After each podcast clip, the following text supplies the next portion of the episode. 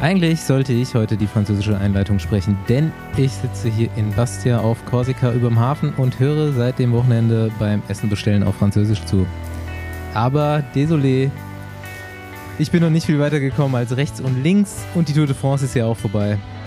Allerdings hat unser heutiger Gast bereits zwei Jahre Erfahrung unter französischer Flagge und vielleicht lernen wir ja was. Mein Name ist Bastian Marx. Meiner ist Paul Voss. Und meiner Andi Stauf.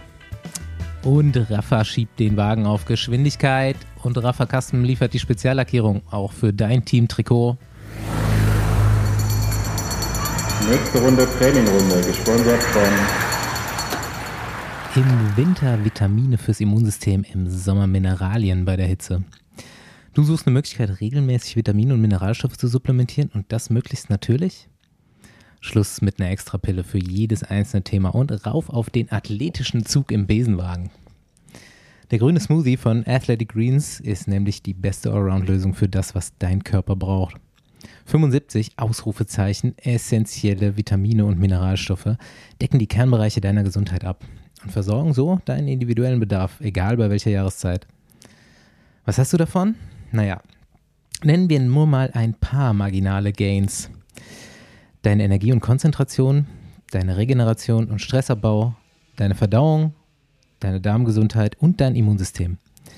Vielleicht hast du nicht überall Bedarf, aber irgendwo ist sicher noch ein Schippchen draufzulegen. Sind wir ehrlich, überall. Du machst dir morgens einen grünen Smoothie und hast alles drin, was du an Vitaminen und Mineralstoffen brauchst. Schmeckt nicht nur gut, sondern macht satt, enthält nur 1 Gramm Zucker liefert besagte 75 Goodies und ist vegan, gluten- und laktosefrei. Wer jetzt seit einem Jahr mit Besenwagen dabei ist, der braucht eine neue Jahresration Vitamin D3-Öl. Und die gibt es jetzt wieder dazu auf athleticgreens.com slash Besenwagen. Lust bekommen? Das einfachste ist die Variante, dir die Greens bequem monatlich nach Hause liefern zu lassen. Deine Tüte ist leer, die neue steht pünktlich vor deiner Tür. Also geh auf athleticgreens.com slash Besenwagen und fünf praktische Travel Packs gibt es auch noch mit dazu. Ciao.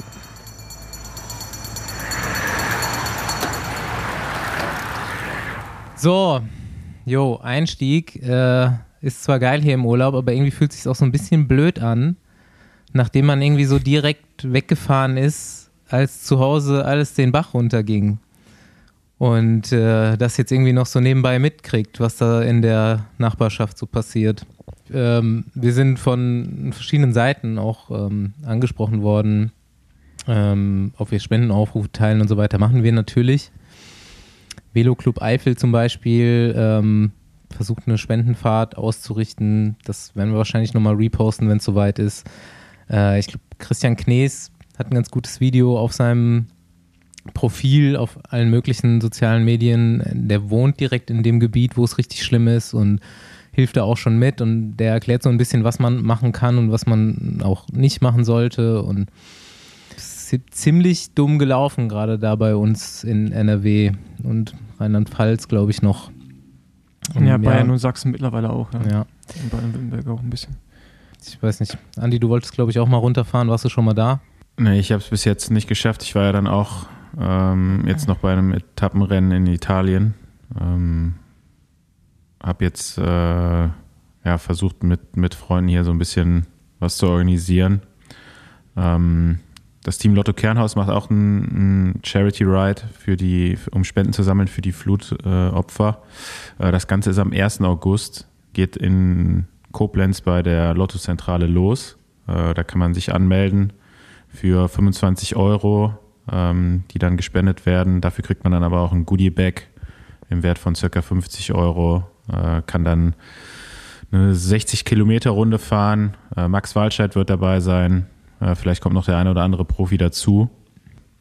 Und äh, das schreiben wir auch nochmal hier in die Show Notes rein. Genauso wie der, wie der Velo Club Eifel ähm, werden da halt so Social Rides veranstaltet, mit, wo man halt gegen eine Stadtgebühr mitfahren kann und äh, das wird dann eben in die, diese den Leuten in der Region dazukommen, äh, die das da sehr stark getroffen haben. Ich meine, das ist halt auch noch so, ja, mein ehemaliges Trainingsgebiet, das ist unvorstellbar, da, wie das jetzt da aussieht. Und ähm, ja, macht einen schon, schon betroffen auf jeden Fall. Ja, ich habe einen geilen Post hier vom, vom kleinen Team Kernhaus gesehen, die da scheinbar wirklich zu acht runtergefahren sind und schon mal mit Gummistiefeln und Schaufeln äh, ein bisschen mitgeholfen haben. Und äh, ich hoffe, ich kriege auch heute noch von Domi Ivo eine Voicemail, wie es bei der DM gelaufen ist.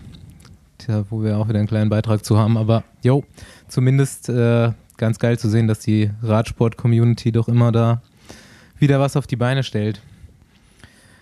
Alright. Dann zu schöneren, dreckigen Angelegenheiten. Paul Voss, Belgian Ruffle Ride.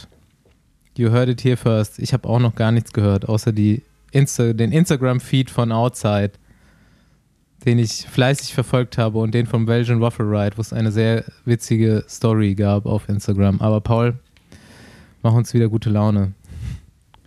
Ja, die, die, ja, musste, die musst du mir jetzt wirklich gut machen, weil ich bin mal gespannt, ob du genauso enttäuscht bist wie ich. nee, die, die, die, witzige Story musst du mir vielleicht erstmal erzählen, aber ich glaube, die habe ich nie mitbekommen. Das war so vielleicht nach Kilometer, weiß ich nicht, 70 oder 100, irgendwo auf jeden Fall, glaube ich, noch vor der ersten Hälfte. Und irgendein Reporter von dem Official Instagram-Account vom Belgian Waffle Ride macht so eine Story von der Seite, wie die Spitzengruppe, was so circa 20 Mann waren zu dem Zeitpunkt, den Berg hochfährt. Und Du siehst die so einen nach dem anderen vorbeifahren und mit dem, mit dem letzten Mann schwenkt er dann so mit mit dem Handy und der letzte Mann ist Paul Voss am Handy. Wie er gerade seine eigene, eigene Insta-Story aufnimmt, während die im Rennen den Berg hochfahren. ja, okay. Erzähl. Ah, ja, stimmt, ich, ich, erinnere mich, ja genau, ja, ja, genau, ich erinnere mich jetzt auch dran. Ähm, oh ja, wo soll ich anfangen? Also, erstmal Anreise war, war alles cool, irgendwie so dass wir morgens hinfliegen, also um 6 Uhr in Deutschland los, so da hat man eh auch eigentlich keinen richtigen Schlaf und dann da ankommen um 11 ist eigentlich ganz geil, weil dann bist du direkt im Rhythmus drin. Ähm, dann hab ich so, haben wir so ein bisschen uns so die ganzen Gegenden angeschaut und pipapo. Äh, ich durfte das erste Mal bei der Sicherheitskontrolle in diesen ominösen Raum, wo du dein Handy nicht mehr anfassen darfst, was sehr unangenehm ist.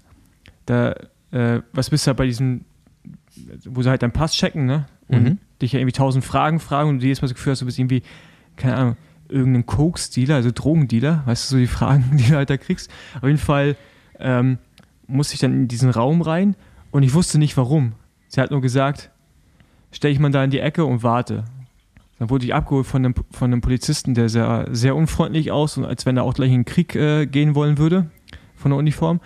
Und dann gehst du in einen Raum rein, ich weiß nicht, ob ihr da schon mal wart, bist in so einen Raum geleitet, wo du kein Handy mehr in die Hand nehmen darfst. Also du kommst da rein, du weißt nicht warum, dein Pass ist weg.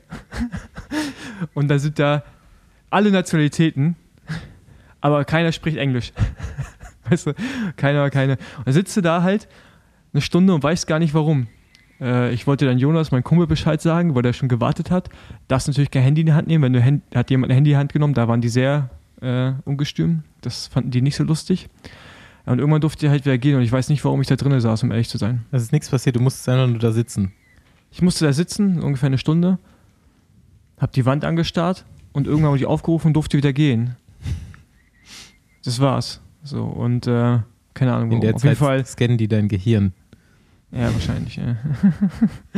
Auf jeden Fall, ja, ist alles cool und dann sind wir halt drüber gefahren, San Diego und so. Ähm, ja, das Rennen an sich war, war cool. Also es ist halt schon krass. Und es ist so ein bisschen wie so ein großer Ironman gemixt mit Marathon plus die amerikanische Art und Weise, wie man es halt macht. Ne? Also, also du, du, hast, du, hast, du hast immer das Gefühl, du bist ein bisschen in einem Boxkampf, weißt du?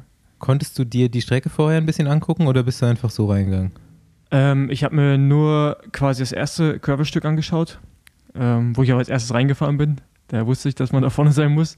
Und äh, das Finale, was aber für mich nachher irrelevant war, wo ich so langsam gefahren bin. Da hatte ich genug Zeit, mir das in Ruhe nochmal da anzuschauen. Ähm, genau, aber das war's. Ich, sonst hatte ich keine Ahnung. Ich wusste nicht, wie lange die Sektionen in der Mitte sind, ähm, wie krass die Abfahrten zum Teil auch sind, äh, wo man doch hätte ein Gravelrad gebrauchen können. Und ja, genau, also von daher, Streckenkenntnis war so semi, aber das ist in Ordnung. Äh, auf jeden Fall Stimmung und so. Ich meine, du warst schon mal drüben, ne, Basti? Und Andi, mhm. du bist mhm. auch, glaube ich, schon Turf California gefahren, so, ne? Ich meine, du kennst das ja, dass die dann äh, die Sprecher da rumschreien, als wenn jetzt gleich irgendwie, keine Ahnung, äh, du bei der Weltmeisterschaft im Boxen halt bist, ne? So, so ungefähr ist es da ja. Ist schon ziemlich cool und war auch, waren halt 4000 Leute. Also es ist schon geil.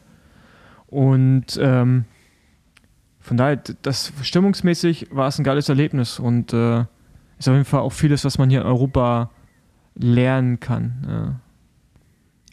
So, jetzt das Rennen. Also okay. Ja.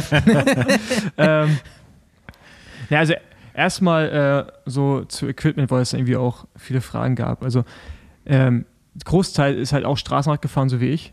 Das Super Six von Candy und dann halt äh, mit, ähm, mit 32er Reifen. Beim Fall war das halt dann so Schwalbe Pro One. Und habe auch keinen Platten gehabt, nicht mal, nicht mal einen Schlitz im Reifen. Wo ich sehr überrascht war, weil äh, um mich herum dann doch schon sehr viele äh, Reifen auf Schlitzer waren, gerade am Anfang. Ähm, genau, das hat alles funktioniert, da gab es keine Probleme.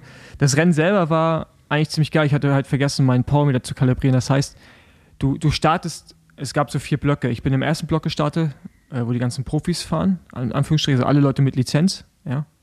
Äh, also ich glaube bis Amateurlizenz, basically, ja, wenn man es vergleicht. Und sind dann losgefahren und das war erstmal entspannt, aber als ich angehalten habe, haben die auf einmal angefangen zu attackieren. Das heißt, als ich wieder losgefahren bin, hatte ich schon einen richtigen Rückstand und ich musste dann durch die ganzen Gruppen fahren, vor diesem ersten Gravel-Stück. Bin, war dann irgendwann wieder vorne und bin natürlich auch dann direkt nach vorne, habe mich äh, als erster da eingereiht, das erste Gravel-Stück, habe mich auch gut gefühlt. Äh, und was halt krass ist, die fahren, die, fahren nicht unbedingt hart in diesen technischen Passagen, ja, sondern halt einfach nur mit Zug. Aber die fahren brutal hart an jedem Anstieg und machen nichts mehr danach. Also du fährst, also du fährst da wirklich Vollgas hoch und oben hö- hören die einfach auf. Und nicht einfach, die, also die rollen nicht mal weiter durch, sondern die hören einfach auf. Und da ist Also dann auch. härtere äh, Intervalle trainieren. ja, und da ist halt auch äh, der Typ weggefahren, der fast sogar gewonnen hätte. Der fährt halt irgendwann einfach los. Also er hat gar nicht attackiert, der ist einfach weitergefahren. Hat dann ja irgendwann auch 10 Minuten auf uns gehabt. Äh, mit einem anderen zusammen. Und das ist eine krass merkwürdige Fahrweise. Und an der Anstieg in der Mitte, dann waren wir schon in der Wüste. Ne? Also es war so das letzte, die letzte Gebirgskette vor der, vor der richtigen Wüste. Dann hat es halt auf einmal 40 Grad gehabt, Staub, kein Schatten und äh, da fing es dann an, so mir langsam Lichter auszuschießen. Gar nicht so von den Watt her, sondern einfach nur von, du konntest, ich konnte irgendwann nicht mehr so viel trinken, wie ich eigentlich hätte trinken müssen. Ne? Also irgendwann konnten die, wir hatten Begleitmotorräder und Autos, die hatten auch nicht mehr genug Wasser für alle. Das Rennen ist normalerweise im Mai, also da ist es kühler halt. Deswegen, die hatten es auch das erste Mal jetzt im Sommer. Das war auf jeden Fall mega krass und ähm, genauso so bis zur Hälfte ähm, war eigentlich alles cool. Wir waren dann zum Teil auch nur noch zehn Mann, ja, wenn es dann richtig hart wurde. Und äh, aber haben danach, wie gesagt, immer aufgehört und ich habe dann irgendwann ab Mitte der Hälfte angefangen, auch zu attackieren. Ähm, weil ich dachte, okay, das ist jetzt irgendwie ein bisschen wie Juniorenradrennen, da habe ich eigentlich auch keinen Bock drauf. Aber da fährt da keiner mit. Und wenn die mitfahren, dann ist es nicht so wie bei uns in Europa, dass du einfach mal guckst, was passiert, sondern die rollen halt nicht mit durch, sondern die, die, die fahren mit und warten dann halt. und dann sind wir weggerollt so und äh, der Colin Strickland und ich haben es ein paar Mal probiert, aber die fangen dann hinten an zu kreisen genau bis zu dir und hören dann wieder auf. Ja, das ist halt. Und dann geht's berghoch und dann geht's wieder los mit Schnellfahren. also es ist, äh, war, war Wahnsinn, aber äh, es war hört sich eigentlich nach einem richtigen halt, Amateurrennen an. Warum nennen die sich dann alle Gravel Pro? Ja, aber also die, die, Leistung, Leistungsdichte ist dann schon hoch.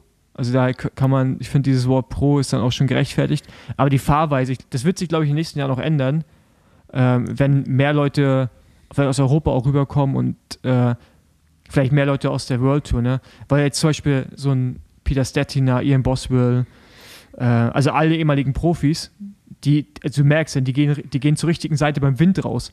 Ey, wir hatten richtig Kante von rechts und die gehen immer nach links raus. Das heißt, die mussten jedes Mal, musstest du dein Vorderrad zurückstecken, damit du das Hinterrad, weißt du, nicht überlappst.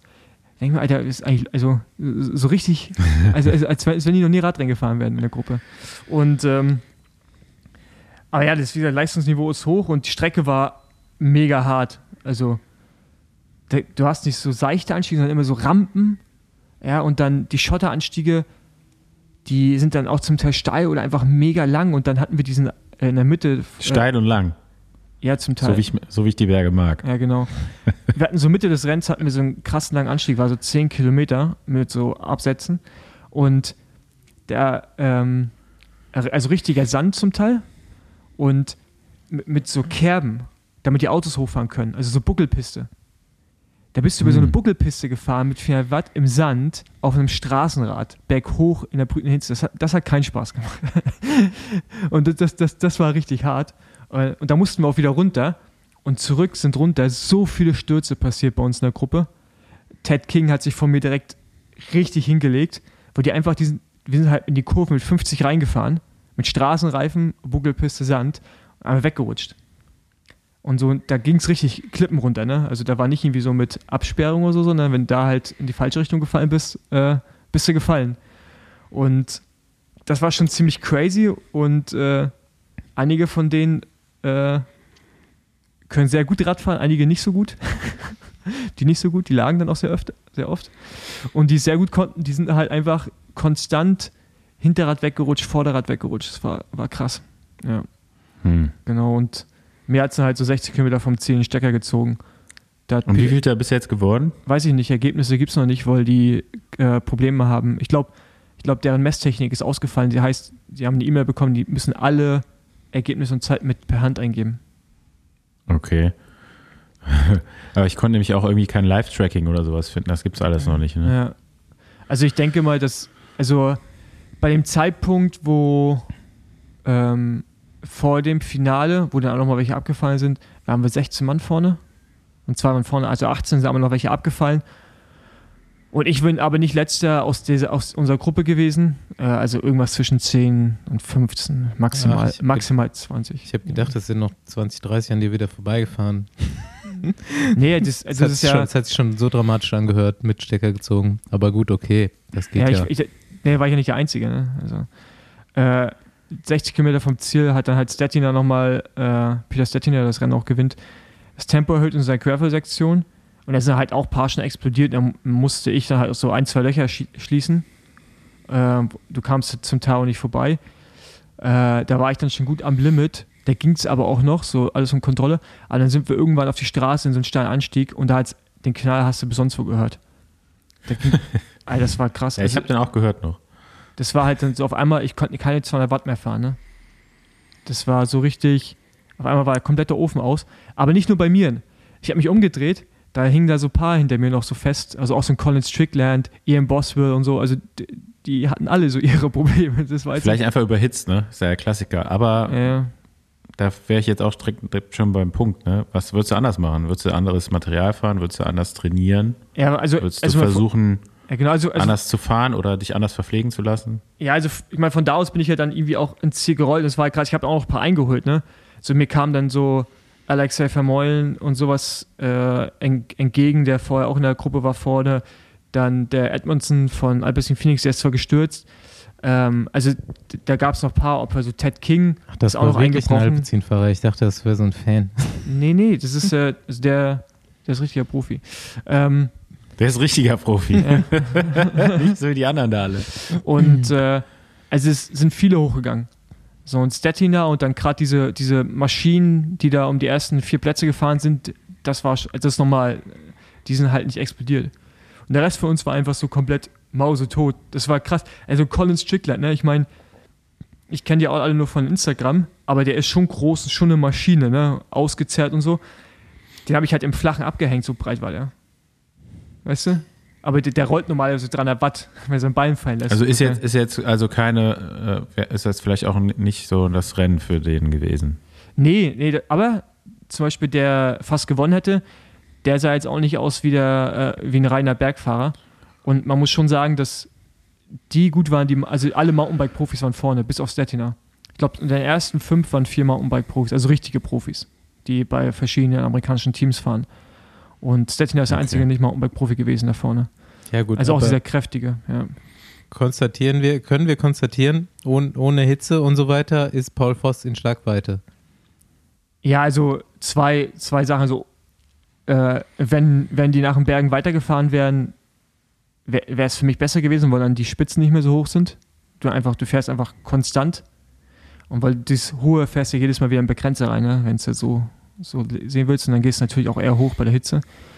Äh, und ohne Hitze, ja, also sagen wir jetzt bei 25 Grad, wäre ich nicht explodiert so, sondern wäre ich halt irgendwann eingegangen, aber nicht, dass der Ofen aus ist. Wäre ich dann Top 5 Das sind gefahren, ja die nee, richtigen Fachtermini hier. Wäre ich eingegangen, nicht explodiert, dann wäre der Ofen nicht aus gewesen, sondern der wäre noch ein bisschen angewesen. Wäre ich nur grau geworden. also, also Top 5 wäre ich nicht gefahren. Okay. Das nicht. Also ich sag mal, Top 10, die waren jetzt auch nicht so weit weg.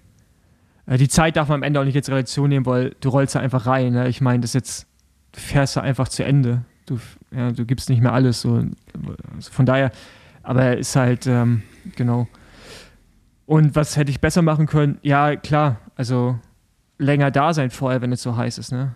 Akklimatisieren ist halt dann schon das Wichtigste. Fast. Ernährung, also ich hatte kein, ähm, kein Problem mit Essen. Jonas hat das gut gemacht. Ich hatte jede Stunde meine 100 Gramm Kohlenhydrate, die ich brauchte und haben wollte. Trinken ging nicht mehr, weil irgendwann ist ja halt schlecht. Und äh, die Hitze war es halt einfach. Und ich muss mehr trainieren. Also es ist halt, Ja, also das ist halt, also das ist halt, also Bundesliga rein kann ich mit dem Training, was ich mache, fahr, kann ich noch gut mitfahren. Aber die Gravel-Rennen kannst du knicken. Also da sind halt auch tendenziell eher noch länger, ne? Ja, also es ist, ja, das, aber es ist halt auch, ist, das ist halt irgendwie auch anders. Ne? Wenn die da halt mal, die fahren lange schnell dann, aber also es ist halt so ein Stettiner ist halt ein Bergfahrer gewesen früher, ne? Und Ian Boswell auch und so. Die haben halt schon Watt pro Kilogramm, sind die schon richtig gut. Und die Mountainbiker können das ja auch, weißt du? So, und dann, da, da bringt mir das halt nichts, dass ich äh, ein Auge habe noch und auch ein gutes Leistungsniveau, aber da muss jetzt schon noch ein bisschen was passieren. Also, äh, das äh, war auch gut, das mal zu sehen. Ne? Also ich glaube schon, dass ich da vorne, ganz vorne reinfahren kann. Aber ich muss jetzt auf jeden Fall mal anfangen, auch äh, mehr als 10 oder 12 Stunden die Woche zu trainieren, weil das reicht nicht. So wenig trainierst du nur. Ja, ja, ich trainiere nicht mehr. Ja, wann denn? Ich mache ja noch andere Sachen nebenbei, aber mehr, also es sagen immer alle, ich trainiere viel, aber ich trainiere nicht viel. Also 10 bis 12 Stunden, mehr ist das nicht. Ja, jetzt mehr. Das ist echt zu wenig, Paul. Ja, Das ich dachte, ab. ich, da, ich, dachte, ich dachte halt, das reicht, aber Wo geht's weiter? Du fährst doch jetzt gleich schon wieder, oder? Ähm, ja, war eigentlich geplant, aber ich darf ja nicht, also ich darf schon in die UK einreisen, aber die lassen keine Ausländer starten beim Rennen Ja. in Wales. Äh, deswegen ist mein nächstes Rennen, boah, das ist dieses- so ein Bikepacking-Ding von Red Race 96 Hours heißt das. Und dann, ähm, Das ist auch so ein Film, der heißt so, ne? Ja, der ist, ja. das ist daran angelehnt. dann, dann, dann vielleicht das Gravel Fondo hier in Berlin, wenn ich es noch schaffe Irgendjemand wird zeitlich. entführt, den du kennst und magst und dann musst du mit dem Fahrrad musst du mit dem hinterher. Fahrrad hinterherfahren. Aber genau, aber, aber, aber, aber, aber die, nächsten, die nächsten großen Dinge sind halt so Badlands. Ja, aber Badlands ist doch nur ein Bikepack- Bikepacking-Urlaub. Oder geht das auf Zeit oder wie? Ja, klar, geht auf Zeit. Ja, aber. Und Aber dann, und dann, wer am wenigsten schläft, gewinnt. und, und dann, dann fliege ich wieder in die Staaten Mitte September. Ja, gut, bis dahin Aber ist das wirklich so? Oder nicht bei Badlands? Wer am wenigsten schläft, gewinnt. Ja, Oder wird das irgendwie Naja, nur also- die Fahrzeit gemessen? die Fahrzeit, also die Zeit, Start bis Ziel. Okay, also wer am wenigsten schläft, gewinnt. Naja, du, also, keine Ahnung, meine Taktik wird sein, drei bis vier Stunden zu schlafen und da, dafür halt aber schneller zu fahren. Sonst musst du halt sehr, sehr langsam fahren. Hm. Okay. Also eher langweilig. Ja. Aber ja, die, die nächsten richtigen Rennen im Euro Langwierig, sagen wir mal so. in, in Europa gibt es halt nichts. Es ist halt einfach nichts hier. So, und das ist, ja, ich meine, ich kann nicht andauernd So in ein die Staaten Gravel. Crit könnten wir mal machen. Ja, ich kann nicht andauernd in die Staaten Aber das, fliegen. das wäre dann Crossrennen. ne? Ja, das stimmt. Genau, das wäre ein Crossrennen. ja. Scheiße, gibt's schon. Gravel Crit. Gravel Crit Weltmeister Wout van Aert. Mathieu van der Poel. Aber ähm, was auf jeden Fall ist, ist, keine Ahnung, also ich werde jetzt mal schauen, ma- man braucht sowas in Deutschland. Also es kann ja nicht so schwer sein, sowas zu organisieren. Gerne Veranstalter, die die Lust auf so, sowas haben, sich gerne bei mir melden. Ich hänge mich da auch gerne mit rein, ich, aber ich das- sag ja einfach, du musst einfach einen Mountainbike-Marathon rebranden. Strecke vielleicht Ja, ein bisschen einfacher machen ja. und go. Aber das ist halt, es ist einfach geil und du, ja, es ist schon geil. Ja. Es macht Spaß und äh, du kannst verschiedene Längen anbieten. Also es, es ist mega geil. Ja, Hat auf jeden richtig Fall Spaß bis zum nächsten USA-Trip Zeit noch mehr zu trainieren. Ja, ich habe mir schon einen Trainingsplan geschrieben selber. Äh, Sehr der gut. ist sehr ambitioniert. Der ist ambitioniert. Mal gucken, ob ich den umsetzen Direkt- kann. Morgen geht's los. Direkt auf dem Flug zurück. Morgen geht's los. Sa sag die Schlüsselkriterien von deinem neuen Trainingsplan. Viel Umfang. Machst, machst du Umfang. Mitochondrien-Training, Ja, genau. Viel Umfang. aber darfst nicht zu schnell fahren, ne? Ja, ich weiß. Nicht, ver nicht vergessen. Das ist, das das Geheimnis, langsam fahren. Also es ist wirklich wahr, dass ja viele Leute nicht langsam fahren können. Ja, Ja, ich gehöre auch dazu. Ähm, Und deswegen, äh, das ist tatsächlich das, was ich die nächsten zwei Wochen mal machen werde. Also wer Mitochondrien-Training machen kann, der kann auch mit mir fahren. Ja, aber ich glaube, aber das könnte eventuell zu langsam sein dann. Was? Was? Nee, flachen nicht. Nee. Flachen nicht. Die Mitochondrien, die danken dir das auch. Alright. Genau. Straßenrennen jetzt? Gibt ja auch nichts. Hm? Nee, Ja. nicht du. Gravel Crits gibt's ja noch nicht, aber, aber Crit, Crits waren jetzt wieder. Basti, du bist der Insider. Ich habe keine Ahnung, was da passiert ist in letzter Zeit, Crits waren wieder. nachdem genau. der Knauer hier war. Ja. Ja, der Knauer, ähm, der, der war ja quasi schon qualifiziert, glaube ich, ne? als wir den hier drin hatten. Der hat sich nochmal qualifiziert. Genau, der hat sich direkt nochmal qualifiziert. Und einige von den, ähm, ich war Eschborn oder so, ne? War das dritte Qualifikationsrennen jetzt. Für die deutsche Meisterschaft Amateure Kriterium. Und ähm, einige von den Kempnern sind natürlich auch direkt nochmal qualifiziert. Mich würde jetzt mal interessieren, falls Günther Schabel zuhört oder irgendjemand, der sich da auskennt, mich gerne mal ähm, updaten. Die Leute, die jetzt doppelt qualifiziert sind, fallen die jetzt hier einfach raus und die, die jetzt quasi 21., 22., 23. sind, für die, die es nicht wissen, die ersten 20 sind fürs Finale der deutschen Meisterschaft qualifiziert, rücken einfach nach. Würde mich jetzt persönlich mal ähm, interessieren, weil hier sind locker, weiß ich nicht, 10 Leute der ersten 20 gefühlt waren schon qualifiziert. Hm, Auf jeden Fall haben wir jetzt endlich NRW mit dabei. Und ich habe sie noch nicht, Okay. aber es gibt hier für die Leute gleich zu hören auch Voicemails mit Statements von den NRW-Teams, denn es wird natürlich nicht kampflos vor Kempten aufgegeben. Der Rest von Deutschland, insbesondere NRW, wird gegenhalten. Haben sie natürlich nicht geschafft bei Eschborn. Jo Basti, hier ist Alex Weifenbach vom Team Colonia Kids. Wir sind am Wochenende das für uns erste Quali-Rennen für die deutsche Kriteriumsmeisterschaft gefahren, was in Eschborn stattgefunden hat und dort auf einem Parkplatz von einem Möbelhaus ausgetragen wurde, ähm, wo wir natürlich erstmal relativ ja, geringe äh, Erwartungen hatten, weil ein Parkplatz sich jetzt erstmal nicht super attraktiv anhört. Aber man muss sagen, dass der Veranstalter das da super auf die Beine gestellt hat. Ähm, und mit der Konkurrenz, die da am Start war, ihr hattet ja unter anderem schon Andy Meyer ähm, vom RSC Kempten hier im Besenwagen-Podcast, ähm, wurde das Rennen natürlich, äh, ja, ich sag mal, spannend. Und äh, wir waren ja aufgeregt auch ein Stück weit, äh, was wir da reißen können, weil ja, die Jungs haben angekündigt, ähm, eigentlich sind sie, ich sag mal, die unangefochtenen Sieger auf der Rundstrecke und es ist schwierig, äh, ihnen ein Schnippchen zu schlagen.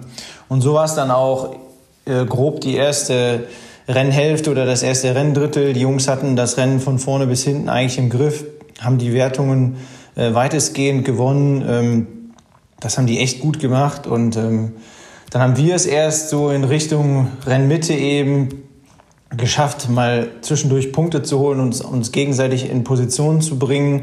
Für uns war es jetzt halt auch erst das zweite Rennen überhaupt in dieser Saison. Und dementsprechend, ja, brauchten wir ja auch so ein bisschen Zeit, um überhaupt uns gegenseitig oder aufeinander einzuspielen.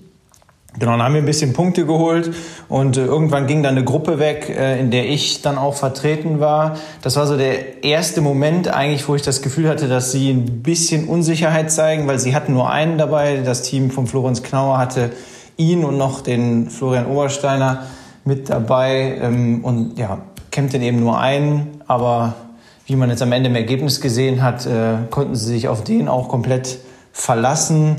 Äh, er hat das Rennen gewonnen und ähm, ich bin Vierter geworden, was natürlich ein bisschen unglücklich ist, ähm, weil man immer gerne auf dem Podium steht. Aber ich denke, mit dem Ergebnis können wir in Summe absolut zufrieden sein.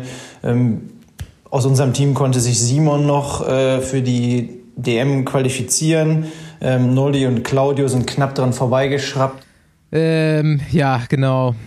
Florenz Knauer Zweiter, Jonas Schmeiser Kempten Erster und Dritter wird äh, Joshua Asel von Team Erdinger Alkoholfrei. Oh, das ist Rheinland-Pfalz, ne? Genau, Julian Kern wieder mit dabei. Wen haben wir hier noch? Wer mich halt auch besonders ähm, überrascht hat hier in der Ergebnisliste auf Platz 24, was nämlich eigentlich ein Nachrücker sein sollte, ist Richie Weinsheimer. Und den hätte ich da tatsächlich gerne im Finale dabei. Für alle, die es nicht wissen, der äh, ehemaliger KT-Fahrer vom Team Lotto Kernas trainiert wahrscheinlich jetzt durch seine Tätigkeit bei GCN Deutschland mehr als als äh, KT-Fahrer. Ja, und schlauer auch durch die ganzen Tipps. Und ist, der, ist, ist auch der Cousin von Max Walscheid, also äh, Radfahrerfamilie. Gute Gene. Ja, Kernhaus, Dominik Ivo wird 17. also auf jeden Fall qualifiziert. Paul Lindenau, auch bekannt in der Crit-Szene, ist qualifiziert als 16. hier. Und ähm, ja, von Dominik Ivo kriegen wir auf jeden Fall noch eine Voicemail. Das ähm, ist auf jeden Fall ein. Der, der ist ja auch schon eigentlich unser Alter, ne? Muss ja da nicht schon Senioren-Crit-DM fahren? Kann er noch bei den Amateuren mitfahren? Ja, weiß ich nicht. Das wird er vielleicht genauer ausführen. Mal sehen. Hallo in den Besenwagen. Mein Name ist Dominik Ifo. Ich bin Fahrer beim Team Kernhaus. Äh, die Strecke war knapp ein Kilometer lang, ließ sich gut fahren. Das Rennen bestand aus 80 Runden und wurde als Kriterium ausgefahren. Alle fünf Runden gab es Punkte für die ersten vier, fünf, drei, zwei und einen Punkt und die Schlusswertung zählte wie immer doppelt. Ja, das Rennen aus unserer Sicht begann eigentlich schon vorher, nämlich ähm, mit dem Stau auf der A3. Ja. Der Rennstart war geplant für 15.15 Uhr und normalerweise versucht man immer eine gute Stunde vorm Rennen da zu sein. Wir waren in diesem Fall um kurz vor drei da, also 20 Minuten vorm Start, was das Ganze ziemlich hektisch machte. Schnell Startunterlagen holen, ähm, noch ein wenig einrollen und dann ging es auch schon los. Ähm, ja, der Kaltstart kam uns nicht zugute. Im ersten Drittel war vorwiegend unser Teamkollege und das ähm, bekannte GCN-Model Richard Weinsheimer sehr aktiv. Der ist immer wieder in Gruppen mitgesprungen und hat sich da ähm, sehr, sehr offensiv gezeigt. Leider ist da nicht der verdiente Lohn bei rumgekommen am Ende. Äh, Richard hatte einen Punkt, was letztlich zu Platz 23 führte und seiner Leistung bei weitem nicht gerecht wird. Und ich habe es geschafft, in der Schlusswertung noch äh, Dritter zu werden. Das war am Ende ein bisschen hektisch. Es war kein, kein Team mehr da, dem es jetzt richtig gelungen ist, einen, einen Zug anzufahren. Und ich, das ganze Rennen war ich nicht ganz auf der Höhe und habe mich da sehr, sehr schwer getan und habe mich da nochmal zusammengerissen und mit den vier Punkten letztlich Platz 17 erreicht, was jetzt nicht mich nicht zufriedenstellt, aber zur Qualifikation in diesem Fall reicht. Was man vielleicht noch anmerken muss, wir als Team ähm, ja, sind auch letztlich ein bisschen Opfer dieser Flugkatastrophe geworden. Wir haben viele Bekannte und auch einen Teamkollegen, der in der Region wohnt, in Ahrweiler, ähm, der Nico Brenner. Und ihn und seine Familie hat es ziemlich schwer getroffen, sodass wir auch ähm, als Team ein Spendenkonto eingerichtet haben.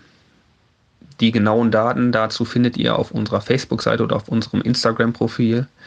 Und wir würden uns freuen, wenn da der ein oder andere Euro zusammenkommt, um Familie Brenner zu helfen und ähm, können euch auch garantieren, dass das Geld da bei jemandem ankommt, der es wirklich gebrauchen kann. Ja, und das Ganze, muss ich sagen, hat uns doch sehr mitgenommen und hat dazu geführt, dass wir letztlich auch im Prinzip schon seit Mittwochnacht teilweise im Einsatz waren, beim Aufräumen, beim Helfen und hat auch so ein bisschen vielleicht den Fokus genommen, den es gebraucht hätte, um jetzt als Team bei dem Rennen dann letztlich noch besser abzuschneiden.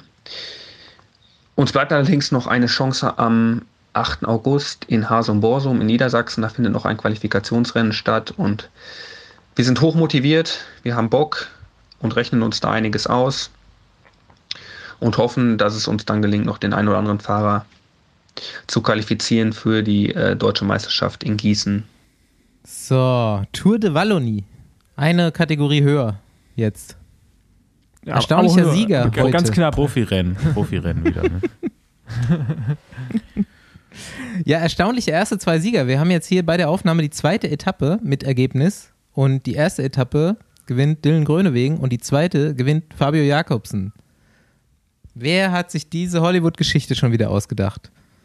Radsport schreibt seine eigene Telenovela. Hätte ich nicht gedacht. Ihr? Ja, bei Nee, Krone, Jakobsen ist eine Überraschung. ja, genau, bei Krone wegen schon, aber Jakobsen hätte ich jetzt auch nicht erwartet. Ich habe es auch gerade das Bild gesehen, gewinnt der vor Gaviria, ne? Ja. Der fährt auch noch Rad. Wusste ich auch nicht. Aber Ja, aber auch, auch komisch, ich habe mir jetzt das Ergebnis von gestern und von heute nochmal angeguckt und die sind jetzt jedes Mal nicht gegeneinander gesprintet. ja, vielleicht- Ja, es ist halt auch Tour de Wallonie, ne? Also, Wir darf haben auch nicht vergessen. Ja, Das ist aber- so ein bisschen, ja, ein bisschen chaotischer wahrscheinlich als die anderen Profi. Also es ist halt, ein- es war, ich, äh, ich glaube, es ist, hat es eine Pro- einen Pro-Status, ja, ne? Ja. Also es ist eine Pro-Series-Rennen, Wird aber, aber auch es ist immer halt schon, erst, geht zu wie im Wilden Westen. es wird immer also- erst ab der dritten Etappe übertragen. Habe ich gelernt die Woche? Wenn es wellig wird, ja. Immer? Ja, oder Ja, ja. zum Wochenende einfach. Ich glaube eher, schon, Ne? dass irgendwie die ersten zwei werden nicht produziert und dann gibt es eine Übertragung von dem Rennen.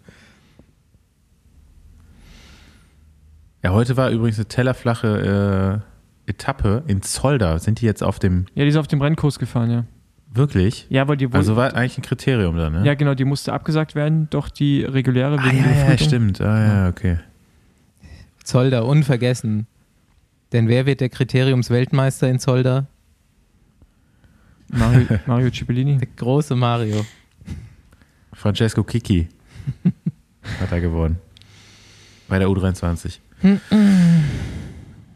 Bist du da mitgefahren? Nee, Mann, da war ich zwölf oder so. Ja, genau. Ich glaube, da war, da war, Ja, da war bei noch gar keine nicht. Junioren. Ja.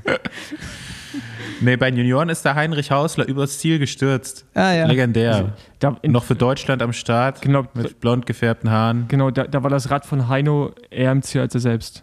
Ja, und er war trotzdem noch siebter. Ja, genau. Also muss er erstmal hinkriegen. 50 Meter gefühlt gestürzt vom Ziel und trotzdem noch siebter werden. Ohne Fahrrad. ich glaube, bei der Tour de Wallonie habe ich mal den, den Weltrekord aufgestellt im, äh, in der Kolonne fahren. da war irgendwie, ich weiß, ich hatte glaube ich einen Defekt oder so und wir sind dann eine Etappe gefahren, eben durch die Ardennen. Da gibt es so eine Straße, so eine ganz, die ist ewig lang, so äh, immer rauf und runter, also mehr rauf als runter. Und äh, ich bin einfach, weil ich mir dachte so, oh nee, das Feld, das fährt jetzt hier so noch vor dem Jurywagen, so ein bisschen, muss ich ja schon nochmal einen richtigen Sprint fahren berghoch, um da jetzt wieder ins Feld reinzukommen, bleibe ich einfach hinterm Auto sitzen und der Kommissär hat mich einfach nicht gesehen. Und dann bin ich, glaube ich, 20, 30 Kilometer einfach hinter dem ersten äh, Materialwagen gefahren. Und äh, damals noch bei Quickstep, der sportliche Leiter, der ist vom Glauben abgefallen, äh, meinte sowas. Das hat er noch nie gesehen, dass jemand so lange einfach da sitzen geblieben ist. Aber es ist ja auch nichts passiert. Vorne ist irgendein Teamtempo gefahren. Und äh, ja, im Nachhinein war mir das dann, ist mir das auch erst so bewusst geworden, dass es schon ganz schön lange war, wie ich da hinter dem Auto gefahren bin. Aber gut. So, wir haben die Tour de France noch nicht zu Ende besprochen. Und da ist ja doch noch mal ein bisschen was passiert. Ich habe mir auch einiges aufgeschrieben. Die ersten paar Sachen gehen nicht ums Rennen auf jeden Fall. Ja, Einstieg wieder ähm, Thema. Ich gucke Radsport mit Leuten, die nicht so viel Radsport gucken wie ich. Auf Englisch kommt irgendwann so aus dem Off, hat auch gar nicht zugeguckt, so der Ruf, was? Wie heißen die?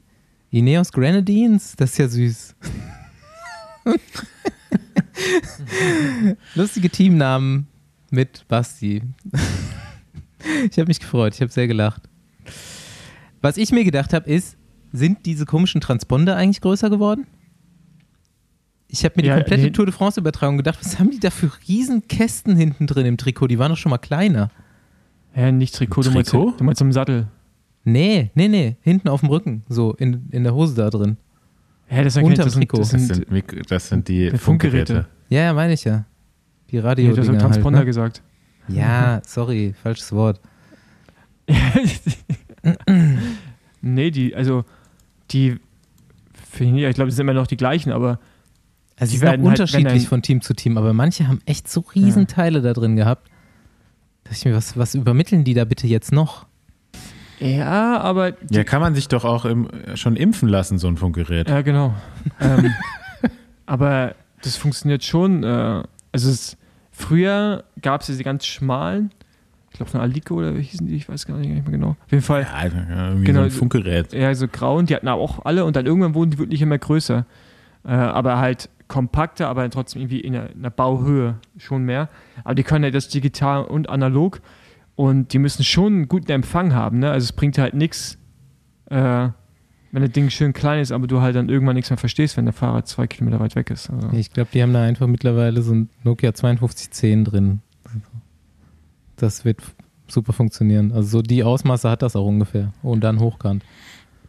ja gut, aber es, Ja, aber habe ich mich auch schon ein paar Mal gewundert, dass es noch keine kleinere, also gibt es bestimmt so für Geheimdienste oder so, die haben Ja. ja schon kleinere Du musst dir Funkgeräte. doch auch einfach so, auch, ich meine, wenn du Naja. da draufhältst auf die das Radteams Ding, haben ne? noch immer die alten. Nee, also ich habe vor, ich habe ja vor zwei Jahren, nee, nicht mal zwei Jahren, bei LKT komplett neue Funkgeräte gekauft und echt auch lange mich irgendwie damit dem Thema befasst. Es gibt keine richtig kleinen, also klein schon, aber die Bauhöhe ist trotzdem noch hoch, äh, die gut funktionieren. Gibt es einfach nicht. Also Ey, wenn die, du da, da drauf fällst, bricht dir das Ding durch die Rippen einfach. ja, aber das, Ja. Ja, das tut es aber auch, wenn es nicht ganz so hoch ist. Also das ist egal. Ja, aber Aber- da kannst du auch irgendwie, weiß ich nicht, stelle ich mir vor, kannst du auch irgendwie so ein Teil in den Helm reinbauen mit so einer kleinen Antenne oben drauf oder so. Das darfst du halt nicht.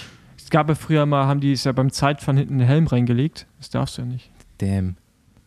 Helm mit einer Antenne oben drauf finde ich mega. Stimmt, bei den Also- Zeitverhelmen kam die Antenne dann manchmal so hinten raus, aus der Spitze, ne? Also, was du halt nicht vergessen darfst, ne, die müssen eine extrem lange Akkulaufzeit haben von Mhm. irgendwie sieben Stunden, acht Stunden idealerweise. Plus, die müssen einen sehr, sehr guten Empfang haben. Ne? Und das, dafür brauchst du halt äh, Bauhöhe, denke ich mal. Das kriegst du die ganzen Sachen da nicht rein. Na, okay. Also, Lass ich jetzt nochmal und- und- durchgehen. Ist noch nicht besser. und, und, und das von Geheimdiensten, das, wenn die Mann im, im, im Stöp Stöpsel im Ohr hast, die Dinger, die stehen sich halt keine Ahnung, stehen ja irgendwie 100 Meter auseinander. Das ist ja was komplett anderes. Also, ist ja eine andere Heraus Anforderung. Es war irgendwie auch so, dann gab es Funkgeräte, die haben auch funktioniert, wenn Bäume da waren, dann welche, die haben dann nicht mehr funktioniert. Also, es ist halt und sind krass teuer. So ein, so ein Ding kostet 500 Euro oder sowas. Das ist Wahnsinn, ey. Ja, hörst du ja auch oft von Fahrern so im Interview nach dem Rennen, wenn die sagen so, ja, ab da und da hatte ich keinen Funk mehr, dann konnte ich nicht mehr, äh, ich wusste gar nicht, wie weit die vor mir oder hinter mir sind oder irgendwas. Also das hört Ja. man ja jetzt nicht selten. Die Technik in so einem Radrennen, dann selbst die TV-Übertragung bricht ja ab, obwohl man da so ein Früher Telekom ist mit Handys gefahren. geil. am Arm. Ja. Wisst ihr das noch? Die hatten noch da immer so, Nee. die, können ich hier mit rein? Die hatten immer dann die Handys hier oben an, an, am Arm dran. Das ist doch Quatsch. Nein, das ist kein Quatsch. Such, such Bilder davon, das will ich sehen. Habe ich jetzt auch nichts im Kopf. Ich bin mir ziemlich sicher, dass, es, äh, Hm, dass ich naja. das Auch gesehen total- hatte. Ein Jahr. Total irrelevantes Thema, sorry. Bringt keinen weiter. Aber habe ich mich gefragt. ähm, ja, was habe ich mir noch aufgeschrieben hier? Ich habe mich, ich bin großer Wigo-Fan. Macht auch tierisch Bock. Also auch die Übertragung Wigo auf dem Motorrad ist immer Hammer. Nachher die Interviews sind klasse, aber manchmal redet er schon auch Schrott. Äh, Sehr viel sogar, finde ich. Ja. Zum Teil. Also, Auf jeden Fall. Was habt ihr von dieser äh, Carapaz äh, Fistbump-Debatte mitbekommen? Habt ihr das mitgekriegt? Nee. Also er hat ihn wirklich während der Übertragung und dann nochmal in seinem Podcast hat der Carapaz dafür angefeindet, dass er vor dem Zeitfahren Jonas Wingegaard einen Fistbump gegeben hat und ihm Good Luck gewünscht hat. Das wird Und- nicht und gehen warum?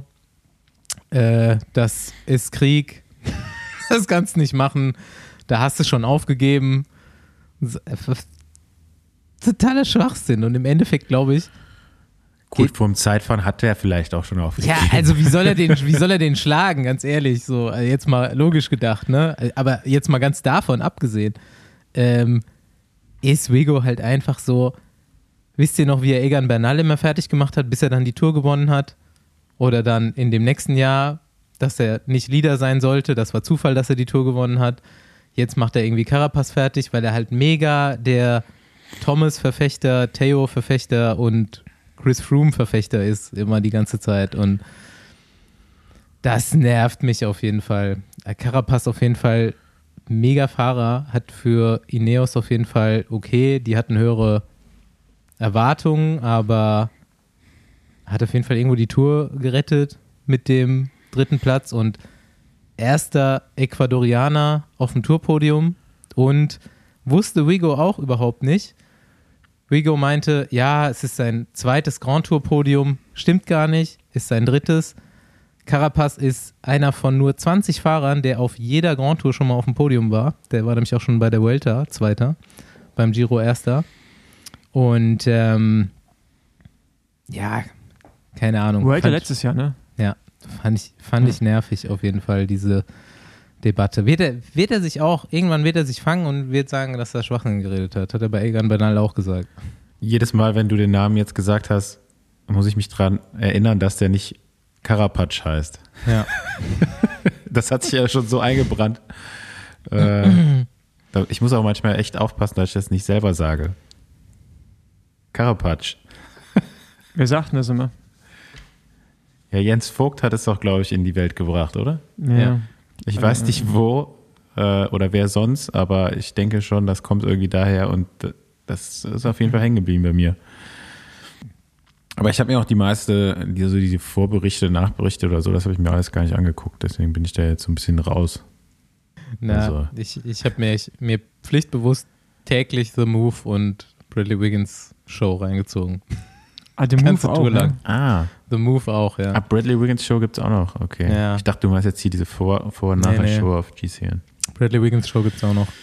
Und bei The Move muss man schon ganz ehrlich sagen, fast alles, was Johann Brunel vorhersagt, tri- stimmt auch, trifft auch zu. Dann im Nachhinein. Ist schon, ist schon immer noch ein Experte. Äh, The Move ist nicht mehr Lance Armstrong Podcast, sondern eigentlich Johann Brunel Podcast. Ja, Aktuell höre ich nicht so viele Podcasts. Ist zu warm für Kopfhörer. Boah, und wir haben das letzte Mal vergessen, ähm, Patrick Konrad nochmal so richtig hervorzuheben. Der hatte gerade gewonnen, als wir die letzte Aufnahme gemacht haben. Und den Tag haben wir dann immer nicht notiert, sondern reden nochmal kurz. Aber mega geil. Also wirklich, mir ist erst im letzten Jahr bewusst geworden, wie gut Patrick Konrad eigentlich ist und wie viele Ergebnisse der schon gefahren hat. Und jetzt bei der Tour hat man einfach mal festgestellt, Tour de France-Etappensieg, der hatte noch kein Rennen gewonnen bis dahin. Zweimal, Wirklich? zweimal Gesamtsiebter beim Giro zum Beispiel. Und ich glaube, Tour de Suisse Zweiter oder gewonnen? Nee, kann ja nicht Nee, gewonnen sein. nicht. Kann genau. ja nicht. Und Nee. das war sein erster Sieg als Profi. Tour de France Etappensieg. Man, kann man schlechter machen auf jeden Fall. Das war, das war geil. Also Respekt geht raus. Sehr gut gemacht. Ja, überhaupt eigentlich eine gute Tour für Bora, ne? Ist leider äh, Medienecho so ein bisschen untergegangen. Es war ja eher wieder mit anderen Ja, wenn Wilko, Themen wenn Wilko voll. Keldermann noch ein Deutscher gewesen wäre, dann wäre es großartig gewesen hier in Deutschland, das Medienecho. Ja.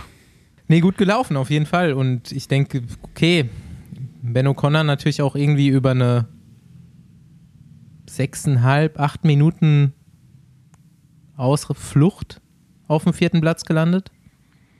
Wilko Keldermann wirklich Ja. best of the rest, muss man sagen. Ja, der ist Ja. schon gut, natürlich. Und der hat es auch bestätigt. Ja, der war genauso schnell ab- wie Wilko Ja, genau. Keldermann. Ich- der ich- konnte ihm ich ja find das nichts mehr so- abnehmen. Ich finde Trotzdem, es immer ein bisschen schwierig, dann zu sagen, trotzdem ist er nicht. Flucht. Aber gut, der ist halt am Anfang gestürzt. Genau. Ne? Und dadurch hat er die Zahl verloren und hat eine Etappe gewonnen. Ja, Mega stark. definitiv Also- will ich gar nicht schmälern. Also, der war schon besser als Wilko. Aber Wilco ist die komplette Tour mit den anderen Favoriten mitgefahren. Und ja, also so quasi Vierter wäre auch noch drin gewesen. Dritter und Zweiter und Erster nicht. Ja, kann man sich, glaube ich, nicht beschweren im Hause Bora. Nö. Aber Aber ich. man ja. will einen Toursieger stellen irgendwann. Ja, und das versucht man mit aller Kraft gerade, was man hört. Und Mhm. lies, lesen darf an Gerüchten. Ja. Es, es wird auf jeden Fall ein lustiger, lustiger Wechsel, August. ja äh, Ja. Grand Tour-Sieger erstmal, ne? Wann, wann, Reicht ja erstmal damit anfangen. Und ganz ehrlich, ist ja gar nicht so unwahrscheinlich. Also, ähm, klar, wenn man jetzt sieht, wie Pogacar die Tour dominiert hat, dann denkt man sich so, okay, wer, wer kann das, wer kann ihn da irgendwas streitig machen in den nächsten Jahren? Aber ich bin mir sicher, da werden auch noch von jetzt den Nachwuchsklassen einige nachkommen, hm, ähm, die ihm da schon in Kürze Paroli bieten könnten. Ansonsten ähm, ja, muss auch nicht jede Tour so laufen wie dieses Jahr. Und äh, ich halte es nicht für unrealistisch, dass jetzt da auch mal äh, andere Teams nochmal zum Zuge kommen. Und äh, wenn man den Gerüchten so glauben darf, die es ja gibt, um die ganzen Neuverpflichtungen von, vom Team Bora, ähm, dann kann man sich da, glaube ich, eher, auch schon für nächstes Jahr vielleicht äh, realistische Hoffnungen machen. Ne?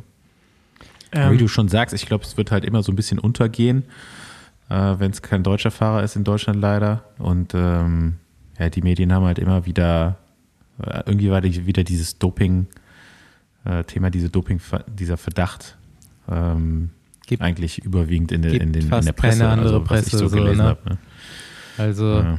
Und deswegen ist da irgendwie so ein erfolgreiches Abschneiden vom Team äh, schon fast ein bisschen untergegangen, was da also traurig ist.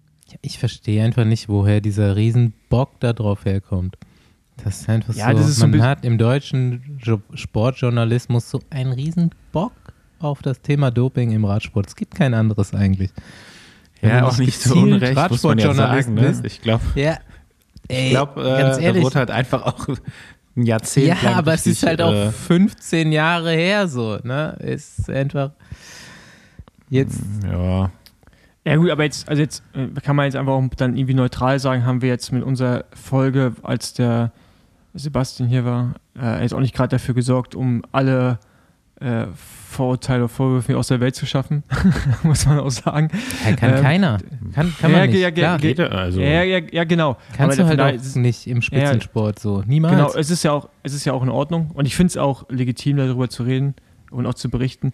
Aber es wäre halt schön, wenn man die Sportdaten, gerade wenn sie in dem Moment im Fokus stehen, war auch gerade eine Fußball-EM übrigens, da halt dann vielleicht auch Leistungen genauso gleichwertig irgendwie ja, äh, bewertet und einordnet und nicht dem Radsport halt einfach, wenn man selber Dinge nicht fassen kann, eine Leistung selber nicht fassen kann, wo man selbst dazu nicht in der Lage ist zu sagen, das ist Doping. Ich sage nicht, dass es nicht Da so habe ist. ich übrigens gestern nochmal drüber nachgedacht, als ich so unter der Dusche stand,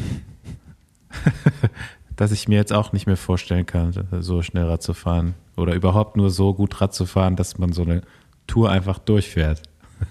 ja. Und so geht es ja den meisten Leuten. Und ich, Und ich habe das ja selber sogar noch schon mal erlebt und kannst Level. immer noch, kannst jetzt trotzdem nicht mehr glauben. Ja.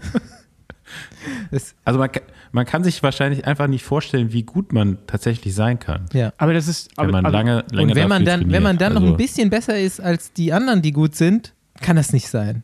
Kann nicht sein. Ja, guck mal, aber Andi, dann, So. dann, dann, dann nimmt, ja, aber dann, dann nimmt halt mal irgendwie eine Marathon. Also es ist halt, eine, keine Ahnung, der deutsche Rekord liegt bei einer 2 Stunden nur 7. Das ist nochmal irgendwie sieben Minuten langsamer, keine Ahnung, sechs Minuten langsamer als irgendwie der Weltrekord, ja. Und äh, das sind ja Welten, ja, aber dieser Typ, der die 2 Minuten 7 läuft, ist ja Wahnsinn. Wenn ich unter drei Stunden laufe, denke ich, Alter, ich bin ein Held, weißt du? Und das ist aber dann nochmal quasi fast eine Stunde schneller laufen, das ist ja, weißt du, das ist ja gar nicht greifbar. Wie willst du nochmal eine Stunde Ja, da kommst du mit 10, 12 Stunden Training pro Woche nicht Nein, hin. jeden aber, aber, aber, aber weißt du, was ich sagen will? Das ist halt so, das ist halt, glaube ich, dann manchmal auch für Leute einfacher, das zu fassen, zu sagen, das ist nicht möglich. Und Fußball wiederum ist dann so, da, das checkt halt keiner, dass die in einem 90-Minuten-Spiel halt so viel am Sprinten sind, so viel Weg zurücklegen und alles immer im Sprint. Ne? Und dahinter fragt halt keiner, sagen, nee, das, das, du, nee Doping bringt er ja nicht. Nee, Quatsch, das ist halt, ja, ein- das, muss- das ist halt, muss das ist halt ein krasser Ausdauersport. Und das ist, was ich meine. So, man müsste da halt das, das genauso auch gleich beurteilen und äh, irgendwie auch hinterfragen und auch genauso. Ja, Ja, also, ja. ne, guck mal, Also ich meine, der hat halt also die jetzt- Historie nicht, die der Radsport nun mal hat. Das sind immer so Bildzeitungsschlaganzeilen. Ob du auf mittlerweile Sportschau bist, auf eurosport.de bist, dann wird wieder das Motordoping rausgegraben. Dann äh, wie Das hat- in Armstrongs lässt auch nicht Zeiten los, ne? Dings. Nee, nee, das ist das spektakulärste von allem. Oh, oh ja, das mit, dem, mit der Geste Armstrong, die der Mohoric da gebracht hat. Ich weiß gar nicht, war der da schon auf der Welt? Als Armstrong Ja, die Tour genau, so ja. gefahren hat. Das- also der das hat Typ ist irgendwie auch, gra- Anfang äh, 20. Äh, Der wollte einfach schon- nur Hals Maul sagen. So. Hört Ja. auf, mich zu durchsuchen. Ich Äh, nee, der hat sich das mit Sicherheit, das hat er mit Sicherheit so gemeint wie Lance damals. Oder Ja. hat sich Lance zum Vorbild genommen. Ist so ein Schwachsinn. So ein Aber auch das Schwachsinn. mit dem Motordoping, das, da komme ich immer noch nicht drüber, dass sich da die Leute noch so dran aufhalten. Ne? Und was da jetzt alles vermutet wird, so in den Narben. Also hat sich immer jemand so eine Narbe angeguckt, wie, wie soll da ein Motor reinkommen? Also das ist doch, und selbst wenn, also so, da, man man muss ja nur in die Narbe reingucken und man hat's. Weißt du, du kannst es ja nicht verheimlichen letztendlich. Und es ist so ein Schwachsinn. Aber gut. Aber gut. Der, der, ist, übrigens- der ist drei Minuten schneller gefahren als die anderen. Kann nicht sein. Kann nicht sein. ja, meine Touraufzeichnung eigentlich schon völlig, ja, nicht, nicht ganz zu Ende. Hm. Wingegaard habe ich mir noch so ein bisschen, habe ich mich versucht, so ein bisschen reinzufühlen in diese Situation und konnte es mir nicht so richtig vorstellen, wie das bei Jumbo Wismar da so jetzt ähm, gehandhabt wurde. Ist ja einfach so, wie es gelaufen ist, der Leader geworden. War ja nicht anders machbar, war auch super erfolgreich. Aber es war, es kam nie so das Gefühl rüber, A, dass das Team ihn so wirklich pusht und alles dafür tut, dass er jetzt in der Gesamtwertung erfolgreich ist. B, aber auch nicht, dass er das irgendwie will. Ja, aber gut ist die Tour, ne? Man, man wusste jetzt auch nicht, wie er in der dritten Woche äh, tatsächlich die Leistung halten kann oder nicht. Also es war jetzt eine völlig neue Situation, erstmalig. Und äh, an der Tour wird auch gerade ja, in, in den Niederlanden jetzt so der Erfolg in einer Mannschaft gemessen. Und man hatte einfach sehr hohe äh, Siegchancen eben bei einer, auf einer Etappe.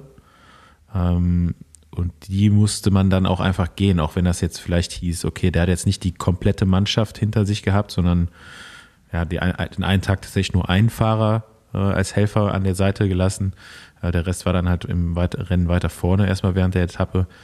Aber ich glaube, man, man musste halt irgendwo auch nochmal so einen Tageserfolg haben oder vielleicht dann auch zwei, ähm, um vielleicht auch der Erwartungshaltung in, in den Niederlanden so ein bisschen gerecht zu werden als Team. Und ja, dann eig- eigentlich ja. hat es ja gut geklappt. Ja.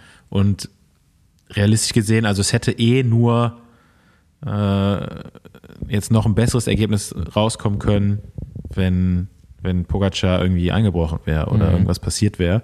Ich glaube, das, das hat man dann schon realistisch beurteilt und äh, ist dann eben verstärkt auf Etappensiege gegangen und hat halt ja auch nicht, hätte man hätte ja auch nicht viel machen können. Ne? Ich meine, Sepp Kass hätte natürlich bei, in den Bergen äh, da noch richtig Unterstützung geben können. Das er ja, hat er ja auch gemacht, ne? bis auf die eine Etappe. Ja.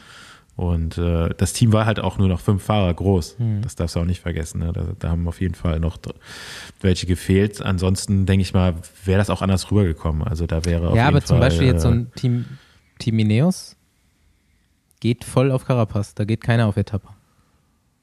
Ja, die hatten, halt auch eine Ja. andere, die hatten aber auch eine andere Strategie. Ne? Also ich meine, das ist ja, du wusst, weißt ja mit Carapaz, dass der eine Rundfahrt gewinnen kann und da kannst du offensiver rangehen. Wenn du mit der gleichen Strategie bei Jumbo Visma rangehst, mit einem Fahrer, wo du es nicht weißt, riskierst, Genau. riskierst glaube ich, am Ende des Tages mehr, als dass du wirklich gewinnst. Und ich finde aber auch, dass sie das gut gelöst haben mit, Ja, safe. also ich, also ganz, ganz ehrlich am Ende, wie Andi sagt, die wussten es nicht und die haben sich aber wenigstens Etappensiege gesichert und Besser hätte es ja nicht und- laufen können, Ja, so, außer du und es, gewinnst und noch es die war, Tour. und zwar, es war, es war ein hoher Druck da, ne? Ja. Also es gab mir ja schon irgendwie so auch Anzeichen, dass der Sponsor, also Jumbo, nicht so richtig happy ist. Mhm. Oder so zumindest gerne mal was sehen würde. Und äh, die mussten halt dann liefern. Und ich am Ende des Tages haben sie vier Etappen gewonnen, zweiter Gesamtwertung, also hätte beschissener laufen können. Ja. Auf jeden Fall. Und äh, das und ich glaube auch, dass es dem weniger so viel Druck genommen hat, dass er auf einmal dann doch nicht, also Support hatte, aber nicht so zu 1000 Prozent auf das, äh, auf das gehen, sondern halt auch noch versuchen, Etappen zu gewinnen. Hat es vielleicht noch einfacher gemacht, in der Rolle irgendwie aufzugehen. Ja, genau, das Aber war auch so ein bisschen der, die Ausrichtung meiner Frage, ob er das auch vielleicht selber gar nicht so wollte. Ja, also ich weiß nicht, ob die da so mit ihm drüber gesprochen haben, aber ich denke mal, dass die ihn kennen, ne? Und die, die werden schon die Entscheidung für sich so gut. Also du triffst ja so eine Entscheidung, dass du sagst, du den einzigen Fahrer, den du bei ihm lässt auf einer Bergetappe, ist der, der am schlechtesten berghoch fährt. Schon sehr riskant. Also das, das machst du schon, denke ich mal, weil du weißt, was er für ein Fahrertyp ist und wie er mit Druck umgehen kann und wie er vielleicht auch auf sich selbst aufpasst. Ja? Also ich meine, er kam ja auch sehr gut alleine zurecht immer. Das darfst du ja auch nicht vergessen. So, es gibt ja Rennfahrer, die brauchen ein Team. Er schien das keiner zu sein und man hatte immer die Option, jemanden nach hinten kommen zu lassen. Von daher äh, war riskant, aber ähm, ich finde, die haben es mega gut gelöst und wenn du überlegst, wenn Roglic stürzt, da ist eigentlich die Tour, kannst du sagen, desaströs schon zu Ende und dann retten die das so. Ja, Wout gewinnt drei Etappen, also Berg, Zeitfahren und Sprint. Sepp Carsten noch eine Etappe und dann zweiter Gesamtwertung. Das ist schon, also viel besser geht es ja gar nicht Ja, mehr. Ne? eben. Also Roglic wäre. Gesamtwertung irgendwie so völlig zufällig. Ich glaube, Roglic wäre nicht besser gewesen. Also ich weiß nicht, ob er einen Pogacar hätte schlagen können. Nö, der wäre vielleicht noch zwei Minuten näher dran gewesen.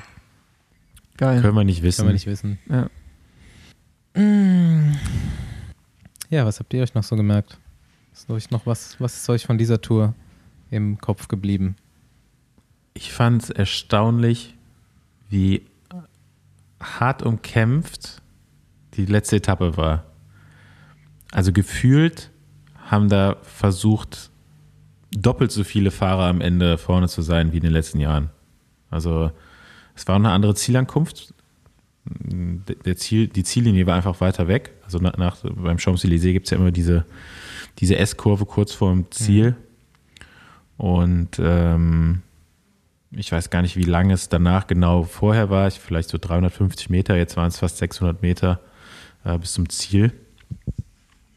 Aber es war einfach so vorher, äh, es waren so viele Fahrer da noch vorne mit dabei. Äh, bis auf den letzten Kilometer, glaube ich, noch Gerard Thomas. Ich weiß nicht, wo der da jetzt hin wollte bei so einem Sprint. Die haben ja keinen Sprinter dabei. Äh, es war, einfach sehr chaotisch, äh, eben durch die Anzahl der Leute, die einfach am Sprint noch teilnehmen wollten. Ähm, jetzt nicht nur eben für einen Sprinter das Rennen vorbereiten wollten, sondern einfach auch selber da irgendwie rumgewurstelt haben. Und äh, ja, tatsächlich macht Lotto äh, Jumbo Visma äh, genau das, was man hätte schon die ganze Tour versuchen müssen als Sprinterteam. Eben nicht warten, bis Quickstep Mark Cavendish auf die letzten 200 Meter bringt, sondern ähm, selber versuchen, den Sprint für den eigenen Sprinter zu lancieren. Und ähm, ja, wir sind erfolgreich damit. Ja natürlich auch ein bisschen glücklich, dass Kevin sich, de, äh, sich da auf der linken Seite einbauen lässt oder eingebaut, eingebaut wird. Ähm, ich bin mir sicher, der wäre sonst wäre auf jeden Fall vorbeigefahren. Und ähm, Jan Philipsen timet seinen Sprint auch nicht perfekt. Ähm, vielleicht da noch ein bisschen unerfahren als junger Fahrer. Und äh, Wout von Art gewinnt somit dann die Schlussetappe am Champs-Élysées unglaublich. Verhindert als Belgier den, den äh, absoluten Rekord von Mark Cavendish, von seinem, von Eddie Merckx. Ähm, ja, wieder so eine Geschichte, die der, nur der Radsport schreibt, ne? Kann Der- man sich nicht, kann man sich nicht auch- ausmalen. Der fand das auch ziemlich gut. Ich fand es wahrscheinlich ziemlich geil. ne? ähm, Ich, ja, eigentlich würde man jetzt auch denken, so, ja, okay, dann kommt Kevin dich halt nächstes Jahr wieder. ja. Ähm, aber auch das steht noch in den Mhm. Sternen. Ich glaube, Ja, die Körpersprache von- aus, wie, der, wie die von Wout van Aert, als Ja. er da übers Ziel rollt, war auf jeden Fall beeindruckend. er fand das ziemlich gut. Ich glaube mal, Cavendish war irgendwie okay, hat sich kurz aufgeregt, aber hat genug gewonnen. Und Jasper Philipsen fand es nicht so gut. Da gibt es ein ganz, äh, ja, was heißt lustig?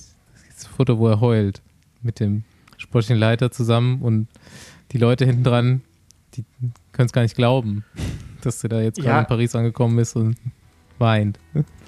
Ja, der war halt so knapp. Champs-Élysées, Mhm. der war wirklich nicht weit weg. Ne? Das ist halt Ja. dann, kann ich schon verstehen. Der war auch Also, schneller in dem Moment, ne?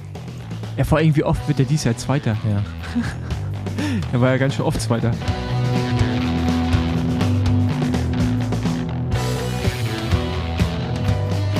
Ja, klassisch. Besenwagen, Ausfahrt Rottweil genommen und jetzt bei Jonas Koch auf den Hof gefahren. Und wie ich schon gesagt habe eben, hatte ich so ein bisschen spontan gehofft, dass wir dich früher reinkriegen. Äh, unglücklicherweise nämlich äh, erste Woche Tour de France ausgeschieden. Aber äh, jetzt dann doch direkt nach der Tour hier und äh, wir können dich gleich nach deinen Erfahrungen befragen. Herzlich willkommen, Jonas. Ja, hallo an alle. Und Grüß dich. in der kleinen Recherche auch echt, glaube ich, ein interessanter Weg dahin, wo du jetzt bist. Interessant wirst du vielleicht noch anders äh, betiteln, aber echt ein krasser Weg in die World Tour von Jonas Koch. Ähm, ja, erstmal Interessensfrage. Erste Woche Tour de France, hast du einen Besenwagen gesehen von innen oder was ein Did Not Start oder was ist passiert? Ja, ähm, ich bin eigentlich ganz gut durchgekommen, muss ich sagen, aber dann äh, am Ruhetag äh, hat es mich aufgestellt und äh, ich bin leider krank geworden und hatte echt einen Magen-Darm-Infekt, lag mit Fieber im Bett und konnte den ganzen Tag nichts essen. Und äh, ja, dann war es schneller vorbei, wie ich gucken konnte. Bist du nochmal gestartet oder war es schon sinnlos? Nee, der Arzt hat dann auch am, am Morgen vor der Etappe gesagt, ja, macht keinen Sinn fahr heim, ruh dich aus und ähm, ja, Scha werd wieder gesund. Schade, kein Besenwagen. Aber die, Nee. die, die wievielte Tour war das für dich? Die zweite oder dritte, oder? Genau, die zweite. Also letztes Jahr bin ich, äh, habe ich mein, meine erste Tour gefahren und ähm, jetzt die zweite. Also kenne ich es quasi nur unter Corona-Bedingungen. Ja gut, aber, aber dieses Jahr schien es ja zumindest schon wieder ein bisschen normal zu sein von den ZuschauerInnen, oder? Also Ja. sah zumindest so aus. Ja, ja, ja, auf jeden Fall. Also das hat man schon gemerkt, dass äh, deutlich viel mehr los war an der Strecke. Kennt dich ja vielleicht noch nicht jeder und wir können ja mal so in, in kleinen Schritten zurückgehen, denn ein absolutes äh, Ausrufezeichen in meiner Wahrnehmung äh, gab es äh, vor kurzem in Stuttgart, wo ich ja am Streckenrand stand und Andi auch und Paul dir hinterhergefahren ist und du Versucht. quasi der Einzige warst, der, äh, der- Einzige stimmt gar nicht, aber der, der am nächsten dran war an Max Schachmann in einem extrem harten Rennen bei der deutschen Meisterschaft, was dann, manchmal ist es ja so, okay, Meisterschaften, es sind nicht so viele Profis am Start, aber das Rennen war von Anfang an super schnell und äh, von Bora extrem hart gemacht und ähm, du wirst da Zweiter vor deinem Teamkollegen. Und ähm, ja, da dachte, also ich stand da und dachte mir so, Junge, das, das war stabil. Also da hat man auch eine Weile lang gedacht, so, ob das Bora jetzt tatsächlich hier im Sack hat. Äh, Frage ich mich noch. War dann zwar doch so, aber ähm, ja, erzähl.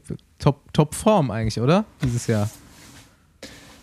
Ja, auf jeden Fall. Aber ich muss auch dazu sagen, dass Stuttgart für mich schon äh, ein Ziel war. Also, wo ich darauf hingearbeitet habe und wo ich auch gesagt habe, da will ich topfit sein, weil, ähm, ja, ich meine, es war von, von Anfang an klar, dass ich gute Karten habe, die Tour zu fahren. Und das ist ja kurz vor der Tour gewesen und nicht weit weg von zu Hause. Und ja, da war ich schon ziemlich heiß drauf auf das Rennen, muss ich sagen. Aber klar, ich meine, man bereitet sich vor und äh, man, man hofft natürlich dann auch in Topform am Start zu sein. Und wenn es dann klappt, ist natürlich umso besser. Ich habe da ehrlich gesagt deinen Kollegen, die da die Verpflegung für dich gemacht haben, schon viel Spaß gewünscht bei der Siegerfeier, weil ich dachte mir so, na, der sieht irgendwie gerade ein bisschen besser aus und dann hat da irgendwie der Schachmann doch nochmal einen ausgepackt am Schluss. Ähm, aber ich habe Ja. doch echt so zu denen gesagt, ja, viel Spaß dann noch äh, bei der Feier heute. Die hatten ja auch schon die eine oder andere Flasche Rothaus da am Straßenrand getrunken. Ähm, Ja, wie, ja, super, super starkes Rennen auf jeden Fall, auch nochmal von meiner Seite aus. Also Ja, das vielen war schon Dank. beeindruckend. wie war es für dich? Hast du irgendwann gedacht, Ja. du, du kannst den schlagen? Kannst die Boras abhängen? Ja, also ich muss sagen, ich habe mich noch, noch echt gut gefühlt, aber wo er dann hat er gleich unten rein attackiert, da konnte ich echt noch gut mitgehen. Und äh, oben raus, dann das letzte steile Stück, da hat er nochmal so, so krass aufgezogen und dann ähm, ja, bin ich irgendwann explodiert, leider. Wo es dann rechts wegging. Aber ja. Ja, gut, aber, aber, aber trotzdem mega stark. ne? Also ich meine, Maximilian Schachmann ist jetzt irgendwie auch für Olympia Mitfavorit. Paris-Nizza jetzt zum zweiten Mal gewonnen. Also, als ich das Ergebnis im Nachhinein gesehen habe mit dir und dann auch Videos davon und auch von, äh, von Georg, da ist schon okay, das ist halt echt, also es sah irgendwie so aus, wenn du auch nochmal einen Schritt gemacht hast, so vom Leistungsvermögen. Weil jetzt so mit, mit dem Schachmann da so mitzufahren in der Olympia-Vorbereitung ist schon, also ich weiß nicht, wie deine Wattwerte waren, aber rein von der Leistung an dem Tag war das schon sehr gut, ne? Ja, ja, auf jeden Fall. Also ich muss auch sagen, dass ich, ähm, dass es für mich auch gut war zu sehen, dass ich mich nochmal entwickelt habe und ähm, ja, dass es sich lohnt, dran zu bleiben. Ja, ich hätte jetzt eigentlich nämlich Ja. auch gedacht, äh, Leistungszenit wäre am 17. August 2019 gewesen, als du den Strava-Com beim Kandel geholt hast. aber, es geht noch besser. ja. Hm, Nee, nee ich habe es aber schon davor gemerkt. Also bei den Rennen, dass ich echt gut drauf war. Ich meine, ich war dann eher in der Helferrolle oft und ähm, ja, konnte es dann leider nicht in ein Ergebnis ummünzen. Und ähm, ja, das war dann, war dann gut, dass das bei der Deutschen dann geklappt hat, dass ich dann äh, ein Ergebnis holen konnte.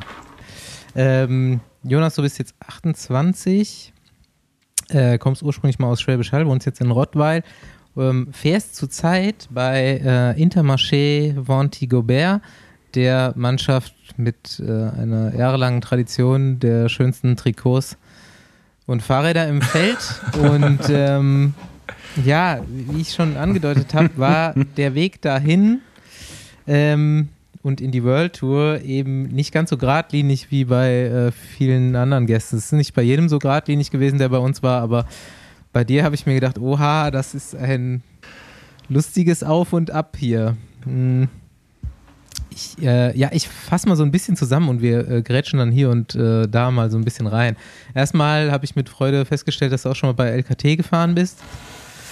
Und ähm, da war aber Paul wahrscheinlich gerade nicht da, oder?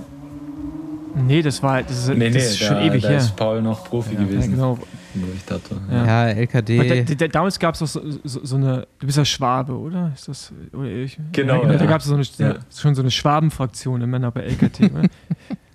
oder so, äh, Ja, ich, Karl Soballa hat mich da äh, ein bisschen hingebracht, weil ähm, der hat sich echt entschieden, dann äh, von hier unten hochzuziehen und das komplette Programm mit durchzuziehen. Und ähm, ja, dann, dann hat er so ein bisschen den Kontakt hergestellt mit LKT. Und ich durfte aber zum Glück äh, zu Hause wohnen bleiben. Ja, im Schwarzwald ist schon ein bisschen schöner. Ist, ist noch Schwarzwald, oder? Ja, klar. Ja, ist so zwischen Schwarzwald und Schwäbische Alb. Okay. Ja. Ja. Jo, mh, so Nachwuchsklassen beziehungsweise U23, dann du hast ein paar Nachwuchswertungen bei UCI-Rundfahrten gewonnen, 2013, 2014 war das.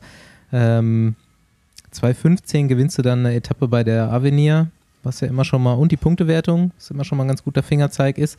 Äh, in dem Jahr fährst du bei Radnet Rose und ähm, ich gucke ja immer so ein bisschen nach Teamkollegen dann in den äh, in den Jahren, in denen Sachen passieren und da ist zum Beispiel ein Pascal Ackermann mit dir gefahren, ein Marco Mattis ähm, und noch so ein paar äh, Bahn-Diamanten, Dominik Weinstein, Maxi Bayer, die man kennt. Also war schon äh, ein Team, Genau. wo man sagen kann, da waren ein paar Hochkaräter drin. Mm. Und dann geht's, und jetzt kannst du bestimmt so ein bisschen äh, ausführen.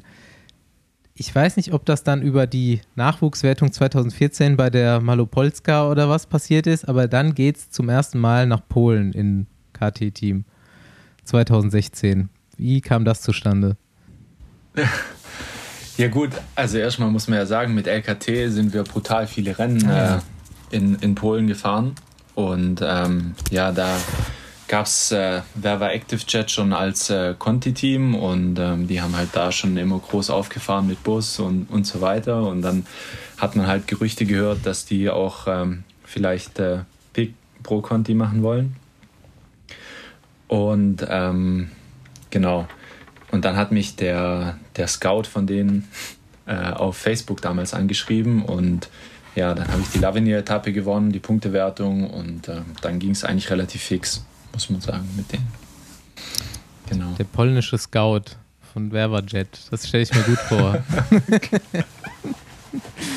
ja, wie, Ja. wie äh, Gut, ich meine, ich hatte keine andere Ja, Alternative, klar. das muss man halt auch dazu Also, sagen. also, also du, du hattest keine, selbst nach dem Lavinier-Etappensieg und Punkte-Trikot gab es keine anderen Angebote oder irgendwie auch, ja gut, gab es ja nicht, sonst wäre es nicht da gelandet, aber das ist ja auch krass, ne? Das machen auch nur die Ja. richtig guten Fahrer da eine Etappe und die Punktewertung gewinnen. du hast ja auch mal gewonnen, oder? Dort? Ja. Deswegen hat er das gesagt. Wahrscheinlich- sonst, sonst hätte er es jetzt Hat, auch nicht hat, es erwähnt. dann, hat das danach, hat, hat Dege nochmal da die Punktewertung gewonnen oder warst du dann derjenige, der Deutsche nach mir? Der Dege war doch schon raus da. Äh, Dege ist älter wie ich. ja. Ja, aber der hat dazwischen vielleicht nochmal.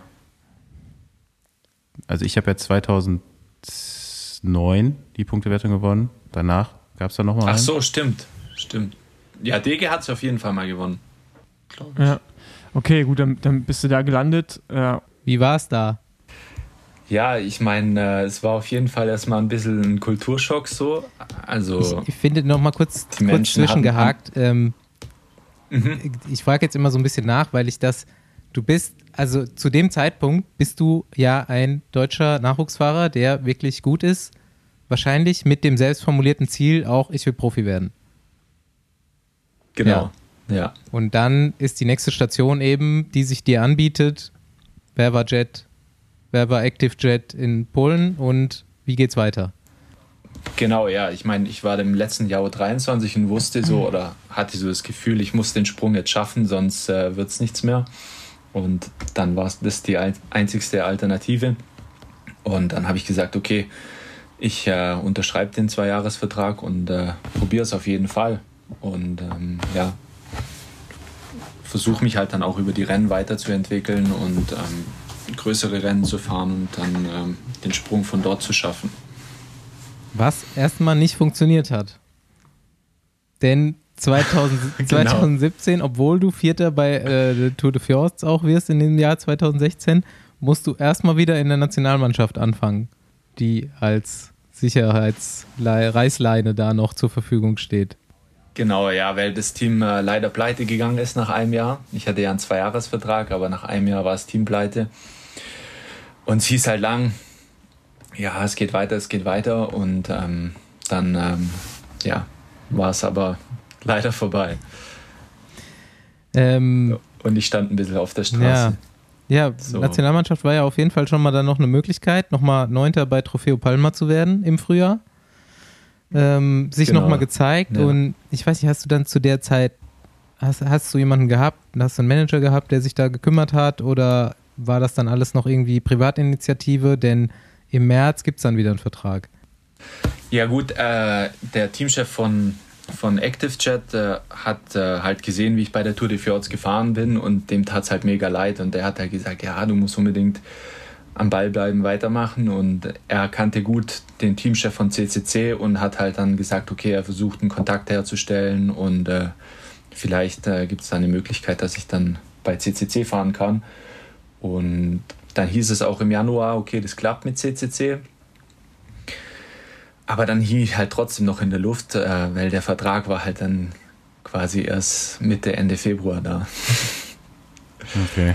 Typ, typisches. Ja, aber das ist ja schon mal äh, krass, dass sich der Teamchef da nochmal so eingesetzt hat. Ne? Das passiert jetzt auch nicht Ja, alle auf jeden Fall. Und das Tage. weiß ich, auch, weiß ich auch echt zu schätzen, muss ich sagen. Ja. Sprichst du ein bisschen Polnisch? Also ich habe es versucht, mal zwei, drei Monate ein bisschen zu lernen, aber äh, mehr. Ich glaube nicht mehr wie ihr jetzt. Ich verstehe manche Sachen, aber, aber ähm, wirklich sprechen kann ich es echt nicht. Man, Gut, irgendwann wird das Team auch so international wahrscheinlich. Da ja. war dann sowieso mehr Englisch. Man muss dazu sagen, vor- Ja. ne? wir reden jetzt erstmal noch nicht von dem World Tour Team CCC, was den meisten ein Begriff sein wird, sondern wir sind hier noch bei PKT, glaube ich, ne? In dem Jahr. Genau, ähm, ja. ja. Genau, CCC ist nämlich eine Mannschaft, die es einfach schon so gut wie immer in Polen gibt. Und ich habe äh, dann 2018 nach Teamkollegen von dir geschaut ähm, und fand es schade, dass da wieder Rebellin da nicht gefahren ist, weil ich glaube, der ist da auch mal gefahren, ne? Ja, der, der war ziemlich lang Genau. sogar bei CCC. Ja. Und ähm, da Aber der ist, glaube ich, genau in dem Jahr, wo ich gekommen bin, ist er raus. schade. Ja. Es haben sehr viele Radfahrer das Vergnügen gehabt, mit Davide Rebellin im Team zu fahren, irgendwann mal. ähm, ja, aber äh, Felix Großschattner tatsächlich da bei CCC gefahren. Wusste ich auch vorher noch nicht, dass der da mal war. ja, da waren wir tatsächlich ein Jahr Teamkollegen. Aber ich glaube, wir sind kein einziges Rennen zusammen Ah, ja, gefahren okay. in dem Jahr. Ja, was nicht ist, kann ja noch werden. Und Marcin Bialoblotsky, einer meiner Lieblingsfahrer. Hast du von dem noch eine Erinnerung? Marcin Bialoblotsky, glaube ich, irgendwie mal Ja. Vierter bei der Zeitfahr-Weltmeisterschaft geworden oder so.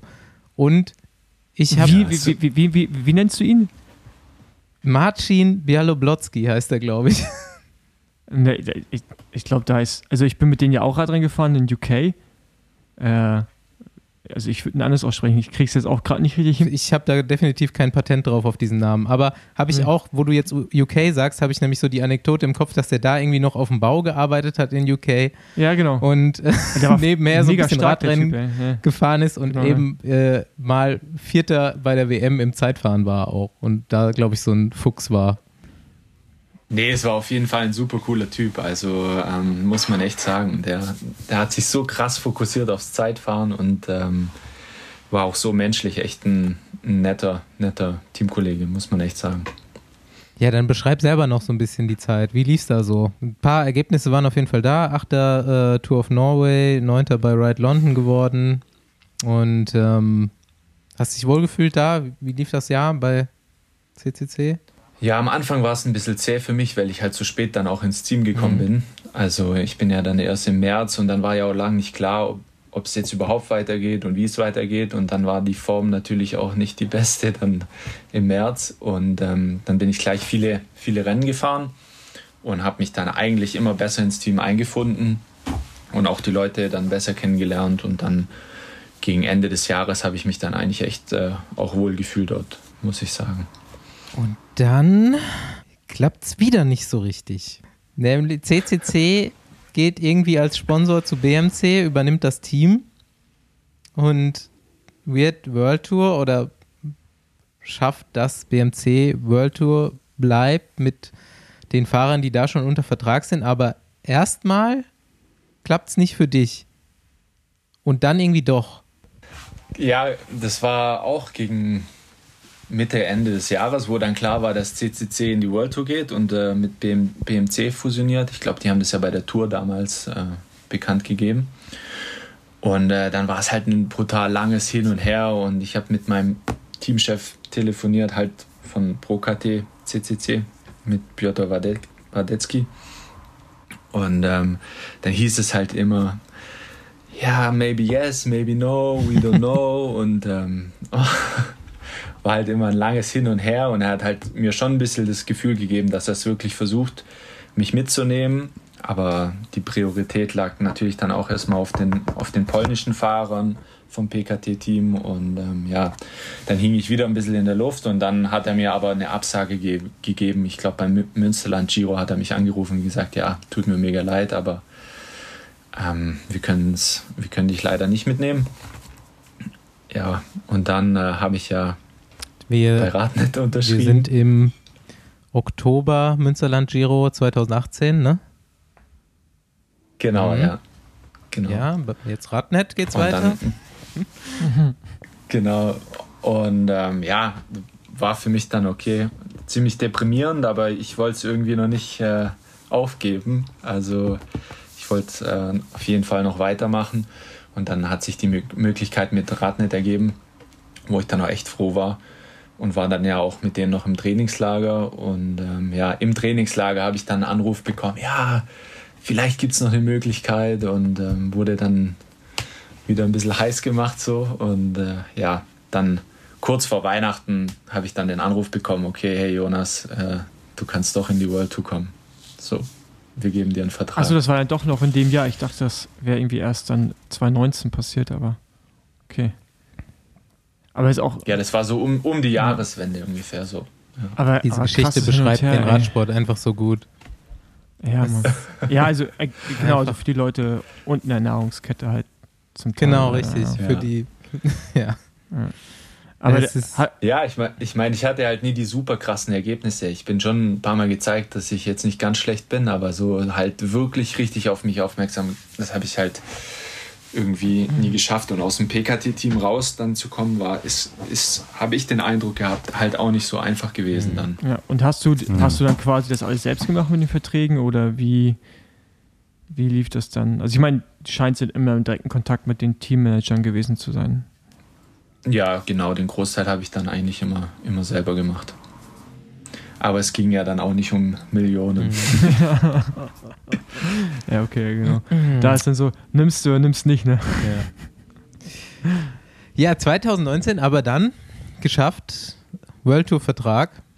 Und ähm, ja, Genau. Jonas ist in der großen, weiten Welt angekommen. Und ab da dann auch Teamkollege mit Georg Zimmermann, ne?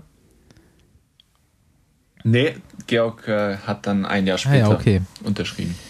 Genau. Alright, ein Jahr noch ohne ihn. Hm, Aber dann wurde ja quasi äh, aus dem ja, relativ kleinen PKT-Team auf einmal so ein riesen, riesen Apparat.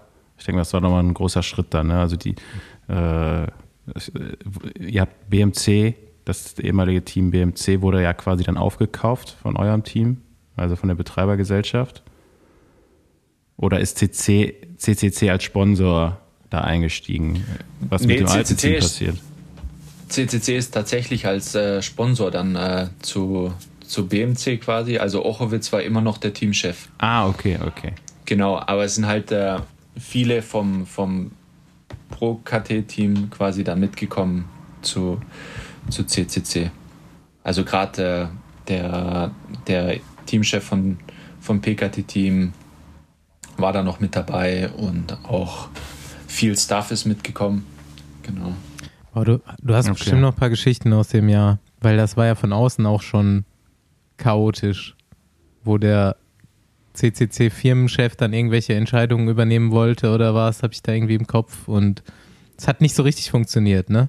Dann waren die Ergebnisse irgendwie nicht so richtig da, wie die sich vorgestellt wurden und man hat ja auch, glaube ich, nach einem Jahr auch das Sponsorship schon wieder beendet. Nee, Nee, Nee, nach zwei? das, das, das, das wurde während Corona. Das war ja dann während Corona, Ja, genau. was Ah, jetzt ja, okay. für CCC, glaube ich, als Sponsor, also ich glaube, das war der Sponsor im Radsport, den es tatsächlich am meisten getroffen hat. Mhm. Also die verkaufen Ja. Schuhe, ja, zum größten Teil, glaube In ich. Läden. Also so, immer in so Läden, ja, vor allem nicht, nichts online. Ja, Und äh, die waren halt von heute auf morgen zu und ich weiß nicht, also das ist riesengroß. Ne? Die haben ja auch keine Ahnung, wie viel, Zehntausende Angestellte. Die sind auch in Deutschland groß. Ähm.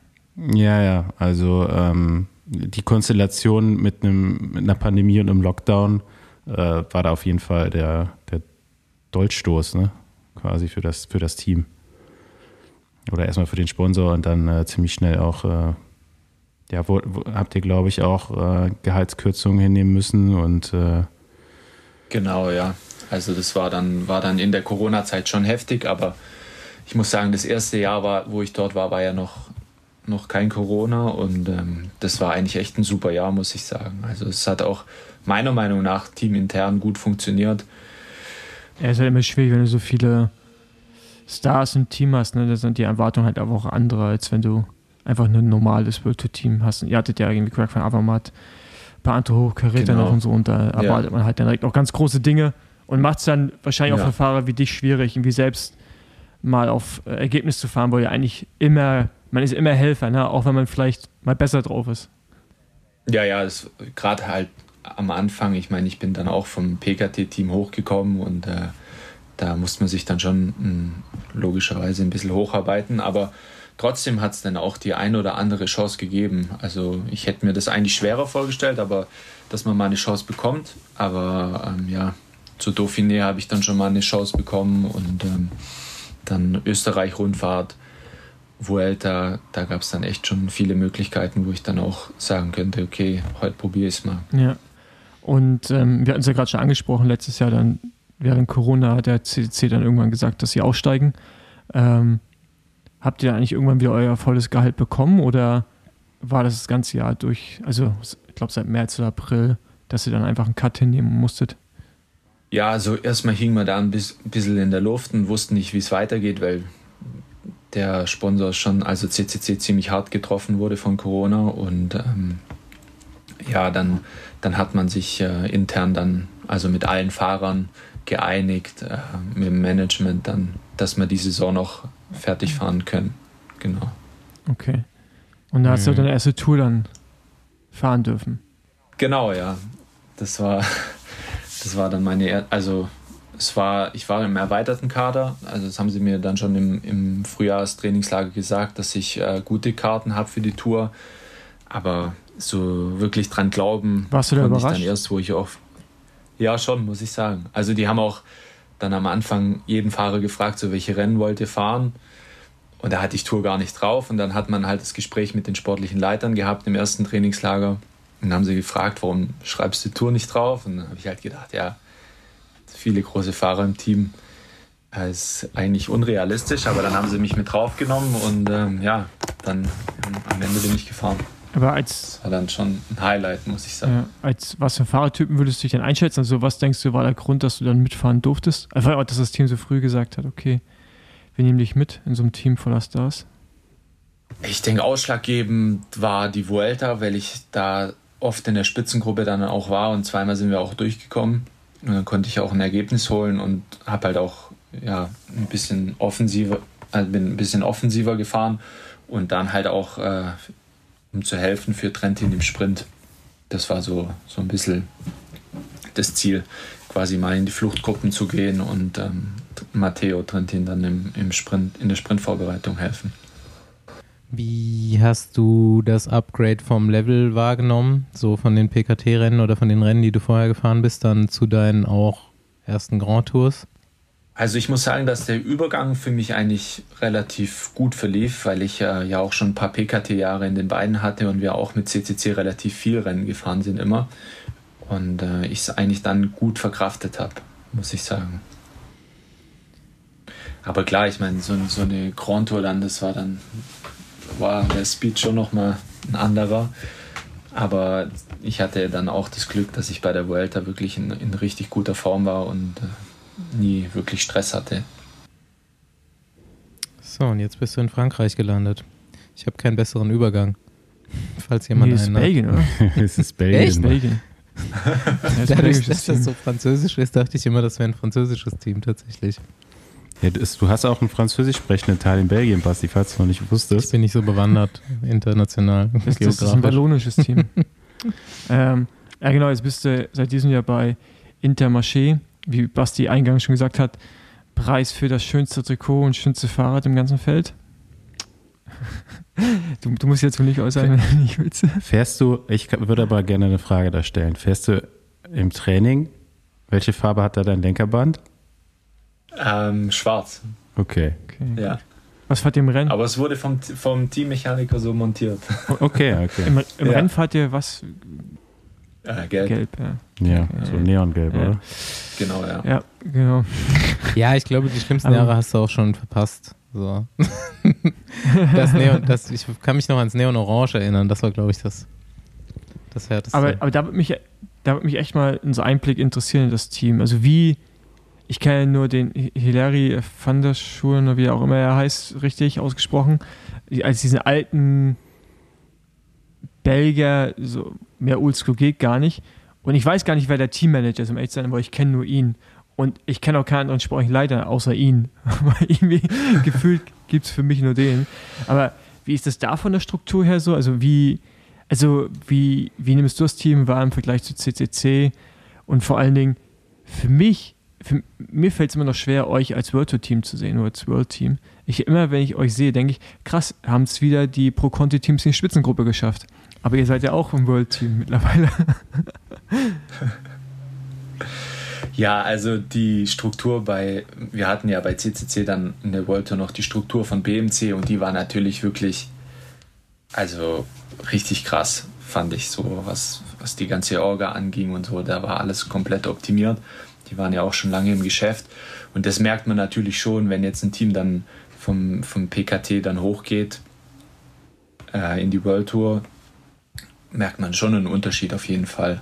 Und wir haben ja auch gar nicht das Budget, was wir jetzt bei, bei, bei CCC haben.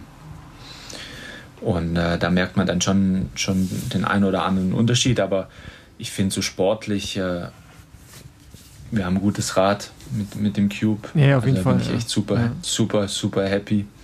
Und äh, das ist auch für mich so die Hauptsache. Wir fahren alle, alle großen Rennen. Und, Ihr habt doch eine äh, richtig ja. erfolgreiche Saison. Also äh, Giro d'Italia erstmal richtig geil gewesen schon. Das ist ja am Anfang. Ja. Ja, die Klassiker waren ein bisschen schwer für uns so, weil ähm, ja, als belgisches Team ist es natürlich nochmal dann der Augen, das Augenmerk natürlich schon nochmal mehr auf die belgischen Rennen. Und äh, da haben wir es jetzt nicht wirklich geschafft, uns richtig mal vorne, vorne zu zeigen und ein, gutes Ergebnis zu holen. Aber ja, dann mit, mit Etappensieg von Taco. Ich bin auch oft Teamkollege mit, äh, Zimmerkollege gewesen mit ihm bei den Klassikern und das war natürlich dann echt überragend. Es hat mich auch mega gefreut für ihn, Aber dass er das Ja. so abgerissen hat. Am merkst du einen kulturellen, also merkst du, dass das Team ein wallonisches Team ist und kein, in Anführungsstrichen, normales belgisches Team? Normal. Ich weiß, ich weiß, du warst in keinem normalen belgischen Team vorher, bist ja nicht bei Deconic gefahren, aber so, ähm, merkt man das irgendwie? Ja gut, also der Teamchef ist auch Wallone und äh, spricht auch Französisch hauptsächlich. Ähm, aber ja, wir haben mit Eike Wisbeck dann noch einen, einen Head of Performance ja dazu bekommen dieses Jahr, äh, der so ein bisschen sich um das ganze Sportliche kü- kümmert und äh, auch viel mit Nominierung und so ein bisschen den, den Weg vorgibt fürs Team. Und äh, der macht echt einen, einen super Job, muss ich sagen, dort. Ja. Und ist ja mein erstes Jahr, so ich kann es davor in, in PKC-Zeiten gar nicht äh, beurteilen, Ja. wie es dort war. Ja. Und du hast einen Einjahresvertrag jetzt aber nur gehabt. Genau, ja, ich habe äh, dann, wo CCC dann quasi pleite ging, habe ich dann einen Einjahresvertrag bei Intermarché. Ich hatte ja eigentlich noch einen Vertrag bei CCC, aber der Mhm. war ja dann mal wieder nicht gültig. Und äh, äh, bleibst du oder treibt sich woanders hin? Oder bist, bist du noch auf der Suche? Ich glaube, diesmal wird es leichter. Ja, das. ja, es laufen auf jeden Fall Gespräche und es äh, äh, sieht nicht schlecht aus, aber jetzt so final kann ich da noch nichts dazu sagen. Leider. Okay. Aber, also, aber Gerüchte, Küche hörst du ja auch. Ja, schon höre ich auch. Ja. Ja. Okay, also gut, ähm, wäre wär, wär ja schön, wenn, wenn die Gerüchte stimmen. Würde mich freuen. Äh, genau. ich würde gerne weiter rumbohren, aber macht ja, nichts, Ja, du willst ja bringt, eh nichts bringt nichts. Wir wissen es ja alle. Bringt nichts. Darf man ja auch noch nicht. Darf man auch noch. Darf man ja auch Ja, noch nicht. nee, ich, ich Ist kann echt noch verboten. nichts Ist dazu Wir, sagen. Musik dür wir dürfen fragen, aber er darf nichts sagen. Ist doch noch schlimmer, als die Socken zu hoch zu tragen, wenn du das jetzt ausbreitest. Aber ähm, mal jetzt so eine Frage, auch wegen Olympia dieses Jahr, stand es eigentlich irgendwie für dich zur Debatte oder warst du irgendwie auf dem Zettel äh, für den BDR? Ja, auf der Longlist war, war ich drauf. Aber so, ich meine, ich habe den, den Kurs ja auch gesehen und äh, ich kenne ja die deutschen Fahrer auch und habe die Hoffnung war jetzt nicht super groß, dass ich äh, am Start stehen werde. ja. Aber es ist natürlich ein Traum, bei Olympia am Start zu stehen, keine Frage. Aber äh, ich habe es dann auch ein bisschen realistisch gesehen. Ja. Aber ist ja dann am Ende noch ein bisschen knapp geworden. Ja, genau. Aber ist, äh, aber war die Deutsche für dich jetzt im Nachhinein ein wichtiges Rennen, auch in der Wahrnehmung vielleicht von anderen Teams, deutschen Teams eventuell auch, oder allgemein so, oder hat das jetzt gar keine große Rolle gespielt? Also für mich war es jetzt zumindest mal eine, ein wichtiges Resultat mit der Fahrweise zusammen. Hm, Ich muss eigentlich sagen, dass das einfach mein persönliches Ziel war, da mm, in Topform zu stehen, am Start zu stehen, weil ich auch wusste, da kann ich auf eigene Kappe fahren und ähm, ja, das war dann schon und halt auch die Nähe zu, zu Rottweil und ja, das war so persönlich für mich dann ein großes Ding. Ähm, was war denn für dich dein größter Erfolg bisher oder dein Lieblingsrennen, bestes Rennen? An was erinnerst du dich bisher aus deiner Karriere am liebsten zurück? Ja, ich muss sagen, die Deutsche auf jeden Fall gehört dazu. Aber auch äh, die, die Etappen bei der Vuelta, wo ich in der Spitzengruppe war und so das erste Mal gemerkt habe, dass ich auf dem, dem Level dann auch in der Spitzengruppe erfolgreich sein kann. Das war dann schon für mich ein, ein ziemlich großes Highlight. Wir haben von Personen aus deinem persönlichen Umfeld erfahren, dass du ein ganz guter Ernährungsberater bist. Beziehungsweise selbst, beziehungsweise selbst schon relativ viel ausprobiert hast, was das Ganze angeht. Und eine relativ große Bandbreite an Wagenanzeigen schon durch hast in deiner Karriere, bis du deinen optimalen Stand gefunden hast. Stimmt das? Ja, ich bin mir immer noch nicht sicher, ob ich den optimalen Stand jetzt habe. Wo, wo bist du denn angekommen? Also wo wie- hast du losgelegt? Gut, also mein erstes Conti-Jahr habe ich, ähm, bin ich äh, mit 82 Kilo gestartet. Da musst du jetzt sagen, wie, gro wie groß bist du? 1,86. Okay. Aber das ist da schon, das ist schon proper, ne, für einen Radfahrer. Das, ja, also wenn man da auch, wenn ich da auch Bilder sehe, dann äh, ja. Aber da war ich halt noch ein bisschen un, also ja, hatte halt keine Erfahrung so wirklich und habe halt gedacht, ja, das geht schon irgendwie. Und ja. Aber du bist kam dann immerhin auch hier so eine Oberösterreich-Rundfahrt zumindest mal ganz solide durchgefahren. Mit 82 Kilo muss man das ja dann erstmal machen. Ja gut, aber ich kam halt zu, zu Teampräsentation und dann hat mich der Teamchef zur Seite genommen und gesagt, Junge, so, so wird es nichts. Und ähm, ja, dann im Trainingslager auch, alle dürfen Kuchen essen außer Jonas, so nach dem Motto. Und dann habe ich echt in einem Jahr bin ich von 82 auf 73, 72 runter, ja. In einem Jahr. Das war so. Also ähm, mein niedrigstes Gewicht, das ich hatte, war 69, aber ja, Krass. da war im Sprint nicht mehr so viel los. Hm. Ja, in einem Jahr die fast 10 Kilo runter klingt, klingt auch nicht leistungsfördernd erstmal. Wo, wo hast du dich jetzt eingependelt? Also jetzt bei der Deutschen hatte ich 75.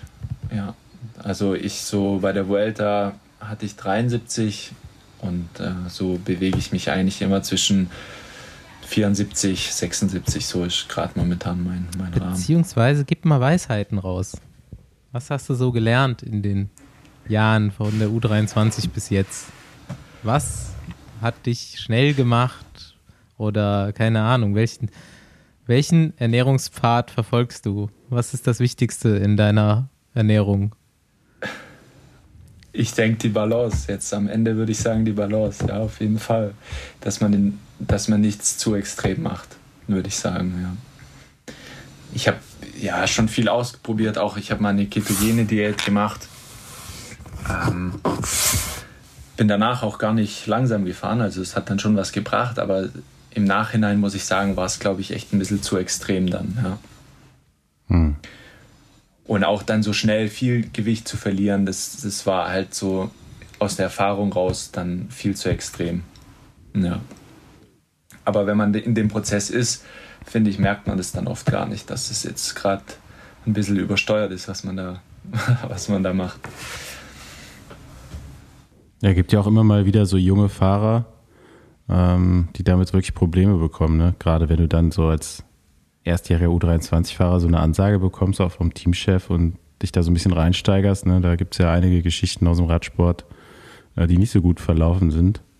Äh, ich habe mir nur gerade gedacht, äh, wo du gesagt hast, ja, dann habe ich so viel gewogen und dann so, das äh, passt irgendwie so ein bisschen auf jeden Fall auch zu den Auf und Ab mit den Teamwechseln, die du miterleben musstest. Da habe ich mir auch wirklich ein paar Mal gedacht, so, okay, so viel Pech äh, wie Jonas Koch kann man schon fast gar nicht haben, irgendwie mit Teamauflösungen und so weiter. Ja, Aber ja, ich glaube, 75 Kilo funktioniert ja ganz gut. Ja, eigentlich so, letzte Sache, die ich mir jetzt noch aufgeschrieben habe, hm, ist einfach so ein bisschen Strava, weil es witzig ist. Also scheinbar bist du da relativ aktiv oder wir haben jetzt hier, glaube ich, Insights vom, vom Jan Hugger, wo äh, sich Duelle geliefert werden oder weiß ich nicht, wie, wie gefährdet ist der Kandelkom? ja er ist der, schon weg. Der Kandelkom Er ist, schon weg. Ja, nee, gefährdet, gefährdet glaub, um von fünf dir, Sekunden oder so. meine ich. Der, der aktuelle. Com. Zehn Ach so, Sekunden. zehn Sekunden. Ja, ich habe mir eigentlich vorgenommen, nach der Tour nochmal anzugreifen, aber ähm, ja, dann kam die Krankheit dazwischen und ähm, jetzt muss ich erstmal wieder einen Formaufbau hinlegen, bevor, bevor ich mich da 40 Minuten hochquäl. Ja, 40 Minuten wäre zu langsam, ne? Also der Com liegt jetzt bei 34,51. Ja, Was Ähm, war Strava so du schön deine- 2016? Deine Zeit ist 35,02. wenn's wenigstens, wenn er mir wenigstens deutlich abgenommen hätte, aber so 10 Sekunden auf 35 Minuten. Ja, dann ist äh, immer bitter, wenn man dann nochmal rauf muss, ne? Genau, ja. Ja, musst du auf jeden Fall. Bleibt bleib nicht aus, leider. Ja, ich, ich greife ihn auf jeden Fall nochmal an. Ja. Sehr gut. Ist das, ist das so dein Hausberg oder eigentlich auch nicht, Nee. ne? Nee, nee, also das ist da, ich glaube, die Runde, wo ich damals den geholt habe, hatte auch 170 oder so. Also da muss ich schon, schon eine Weile fahren. Also ist auf jeden Fall noch Optimierungspotenzial da. Wie, wie lang ist der Berg? Willst du auch noch mit einsteigen, Paul? Nee. 35 Minuten, hast du nicht zugehört gerade? Nee, habe ich nicht. Äh, Also unter 35 muss ich schon fahren. 34, 51 ist aktuelle Bestzeit. nee, ke- Felix Andres, sagt mir jetzt nichts. keine Sorge, da, da, da fahre ich. Ist ja letztes Jahr gefahren. Scheint ein Mountainbiker zu sein, der da direkt wohnt. Also in Stegen. Also unterhalb vom Ja. kan äh, Da gibt es auf jeden Fall eine gute, äh, gute Hü- Hütte oben äh, am Kandel, da kann man lecker essen. Da kannst du dann ja den Strava-Komp feiern. Gut, abseits von Strava, was sind deine Ziele noch im Radsport-Profileben, was ja meiner Meinung nach äh, jetzt doch auf jeden Fall relativ sicher weitergehen wird im Vergleich zur Vergangenheit? Äh, mein, also ich will mich auf jeden Fall noch bei den Klassikern weiterentwickeln. Das war so auch ähm, so, wo ich mich ein bisschen als Fahrertyp einschätzen würde. Aber ich hatte bisher jetzt leider noch nicht so die Möglichkeit, die volle Klassiker-Saison durchzuziehen. Und äh, das ist auf jeden Fall was, was ich mega Bock drauf hätte. Wie sieht's denn mit WM aus dieses Jahr? Ist, äh, ist ja auch eine Strecke für dich. Ja, also da, da ich, wir haben ja auch den Recon schon, Recon schon gemacht Genau. und ähm, ja, also das ist auch definitiv nochmal ein Highlight, wenn ich hoffentlich nominiert werde. Würde Sinn machen auf jeden Fall. Was, Ja. was hast du sonst noch so am Programm dieses Jahr vom Team aus? Ähm, jetzt fahre ich, dann steige ich mit Jack Tour wieder ein und dann die ganzen deutschen Rennen, also Frankfurt, Hamburg, Deutschland Tour, Münsterland. Wann ist denn Frankfurt jetzt? 19. 19. September. 19, neun, ja, 19. genau. Also quasi das letzte von den deutschen. Aber Hamburg Rennen. für eine Stadt, ja? Ja, steht noch hier im Kalender drin, am 22. August. Okay. Super Rennen.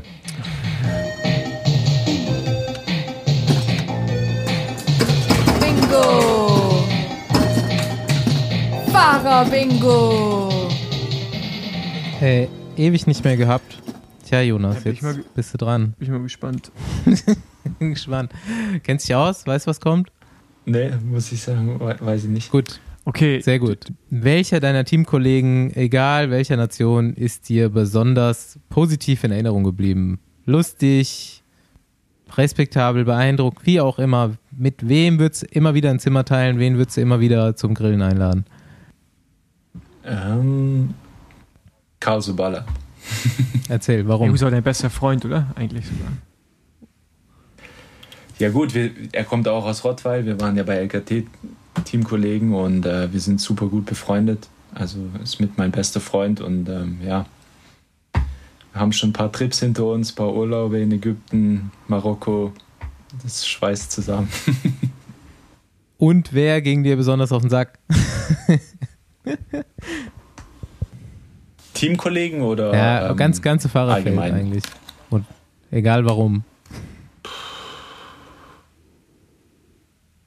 Quintana. Das, das war eine gute Antwort. Und ich bin auf die Erklärung gespannt. Ja, ich, ich muss ja natürlich dazu sagen, ich kenne ihn persönlich nicht.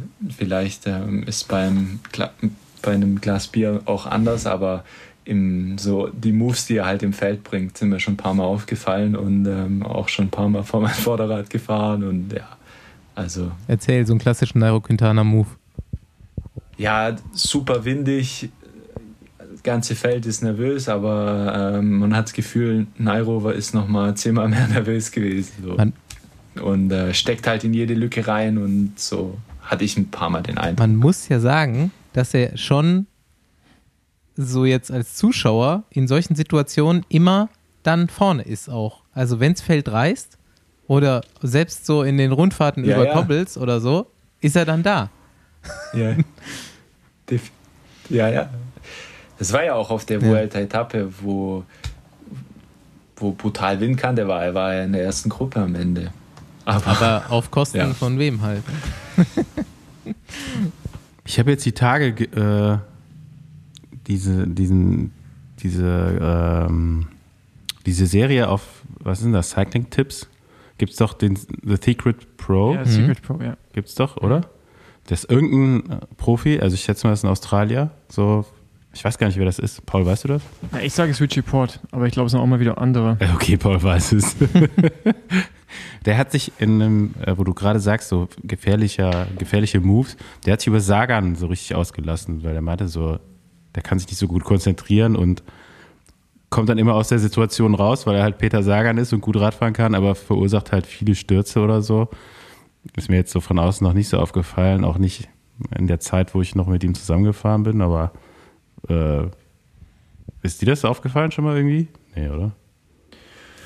Nee, mit Sagan jetzt eigentlich hatte ich, habe ich jetzt noch keine krassen Erfahrungen gemacht in den Sprints oder so. Ja gut, den Sprint hält er schon gut, ganz gut rein, ne? aber ist, ich meine, ist halt Ja. no- normal. Aber ich muss ja auch meinen Job meistens dann zwei, zwei, ein Kilometer vor Ziel machen. Deshalb bin ich dann äh, in den letzten 500 nicht mit dabei. Aber denkst du auch, dass der Secret Pro Richie ist? Richie Port? Ja.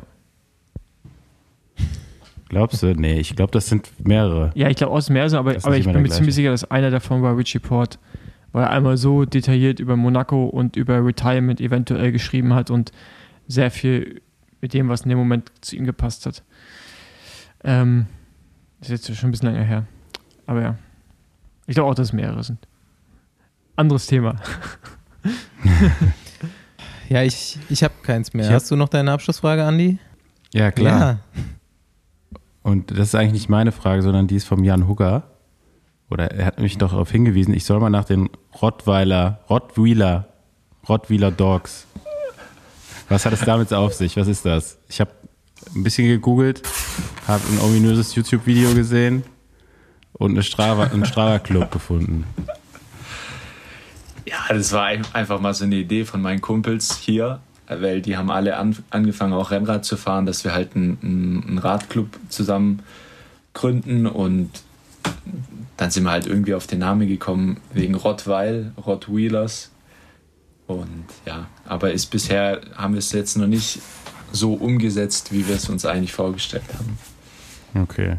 Willkommen im Kann Besenwagen. man auf jeden Fall. kann man sich. Aber immerhin hatte ich schon so ein cooles Logo hier auf Strava. RC18. Was ist das? Ja, wir haben ja Radsportclub. Also wir wollten quasi einen, Verein gründen, aber Ah, okay. dazu ist es leider dann nie, nie gekommen. Gut, das. Geheimnis konnte gelüftet werden. es ist noch keins. Vielleicht wird es ja noch eins. Ähm, ja, äh, super sympathischer Gast. Also, wenn wir jetzt in die Verabschiedungszeremonie einsteigen, hat mich sehr gefreut, auf jeden Fall. Und Vielen ich Dank. habe wirklich so von außen gesehen große Hoffnung, dass die Karriere äh, immer geradliniger wird jetzt. Ja. Stabiler. Wäre wär doch schon mal ein Anfang. ja. Ähm, ja, kann ich mich anschließen. Und äh, man sieht sich ja vielleicht dieses Jahr nochmal irgendwo bei einem deutschen Radrennen. Ja, Und äh, ja, hoffentlich auch bei der Weltmeisterschaft.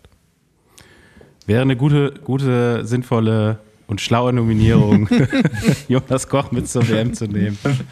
Also, würde mich schon wundern, wenn es anders Und kommt. übrigens im Vorfeld, äh, Basti wollte dich die ganze einladen, hat dann immer reingeschrieben, Jonas Zimmermann oder Georg Koch.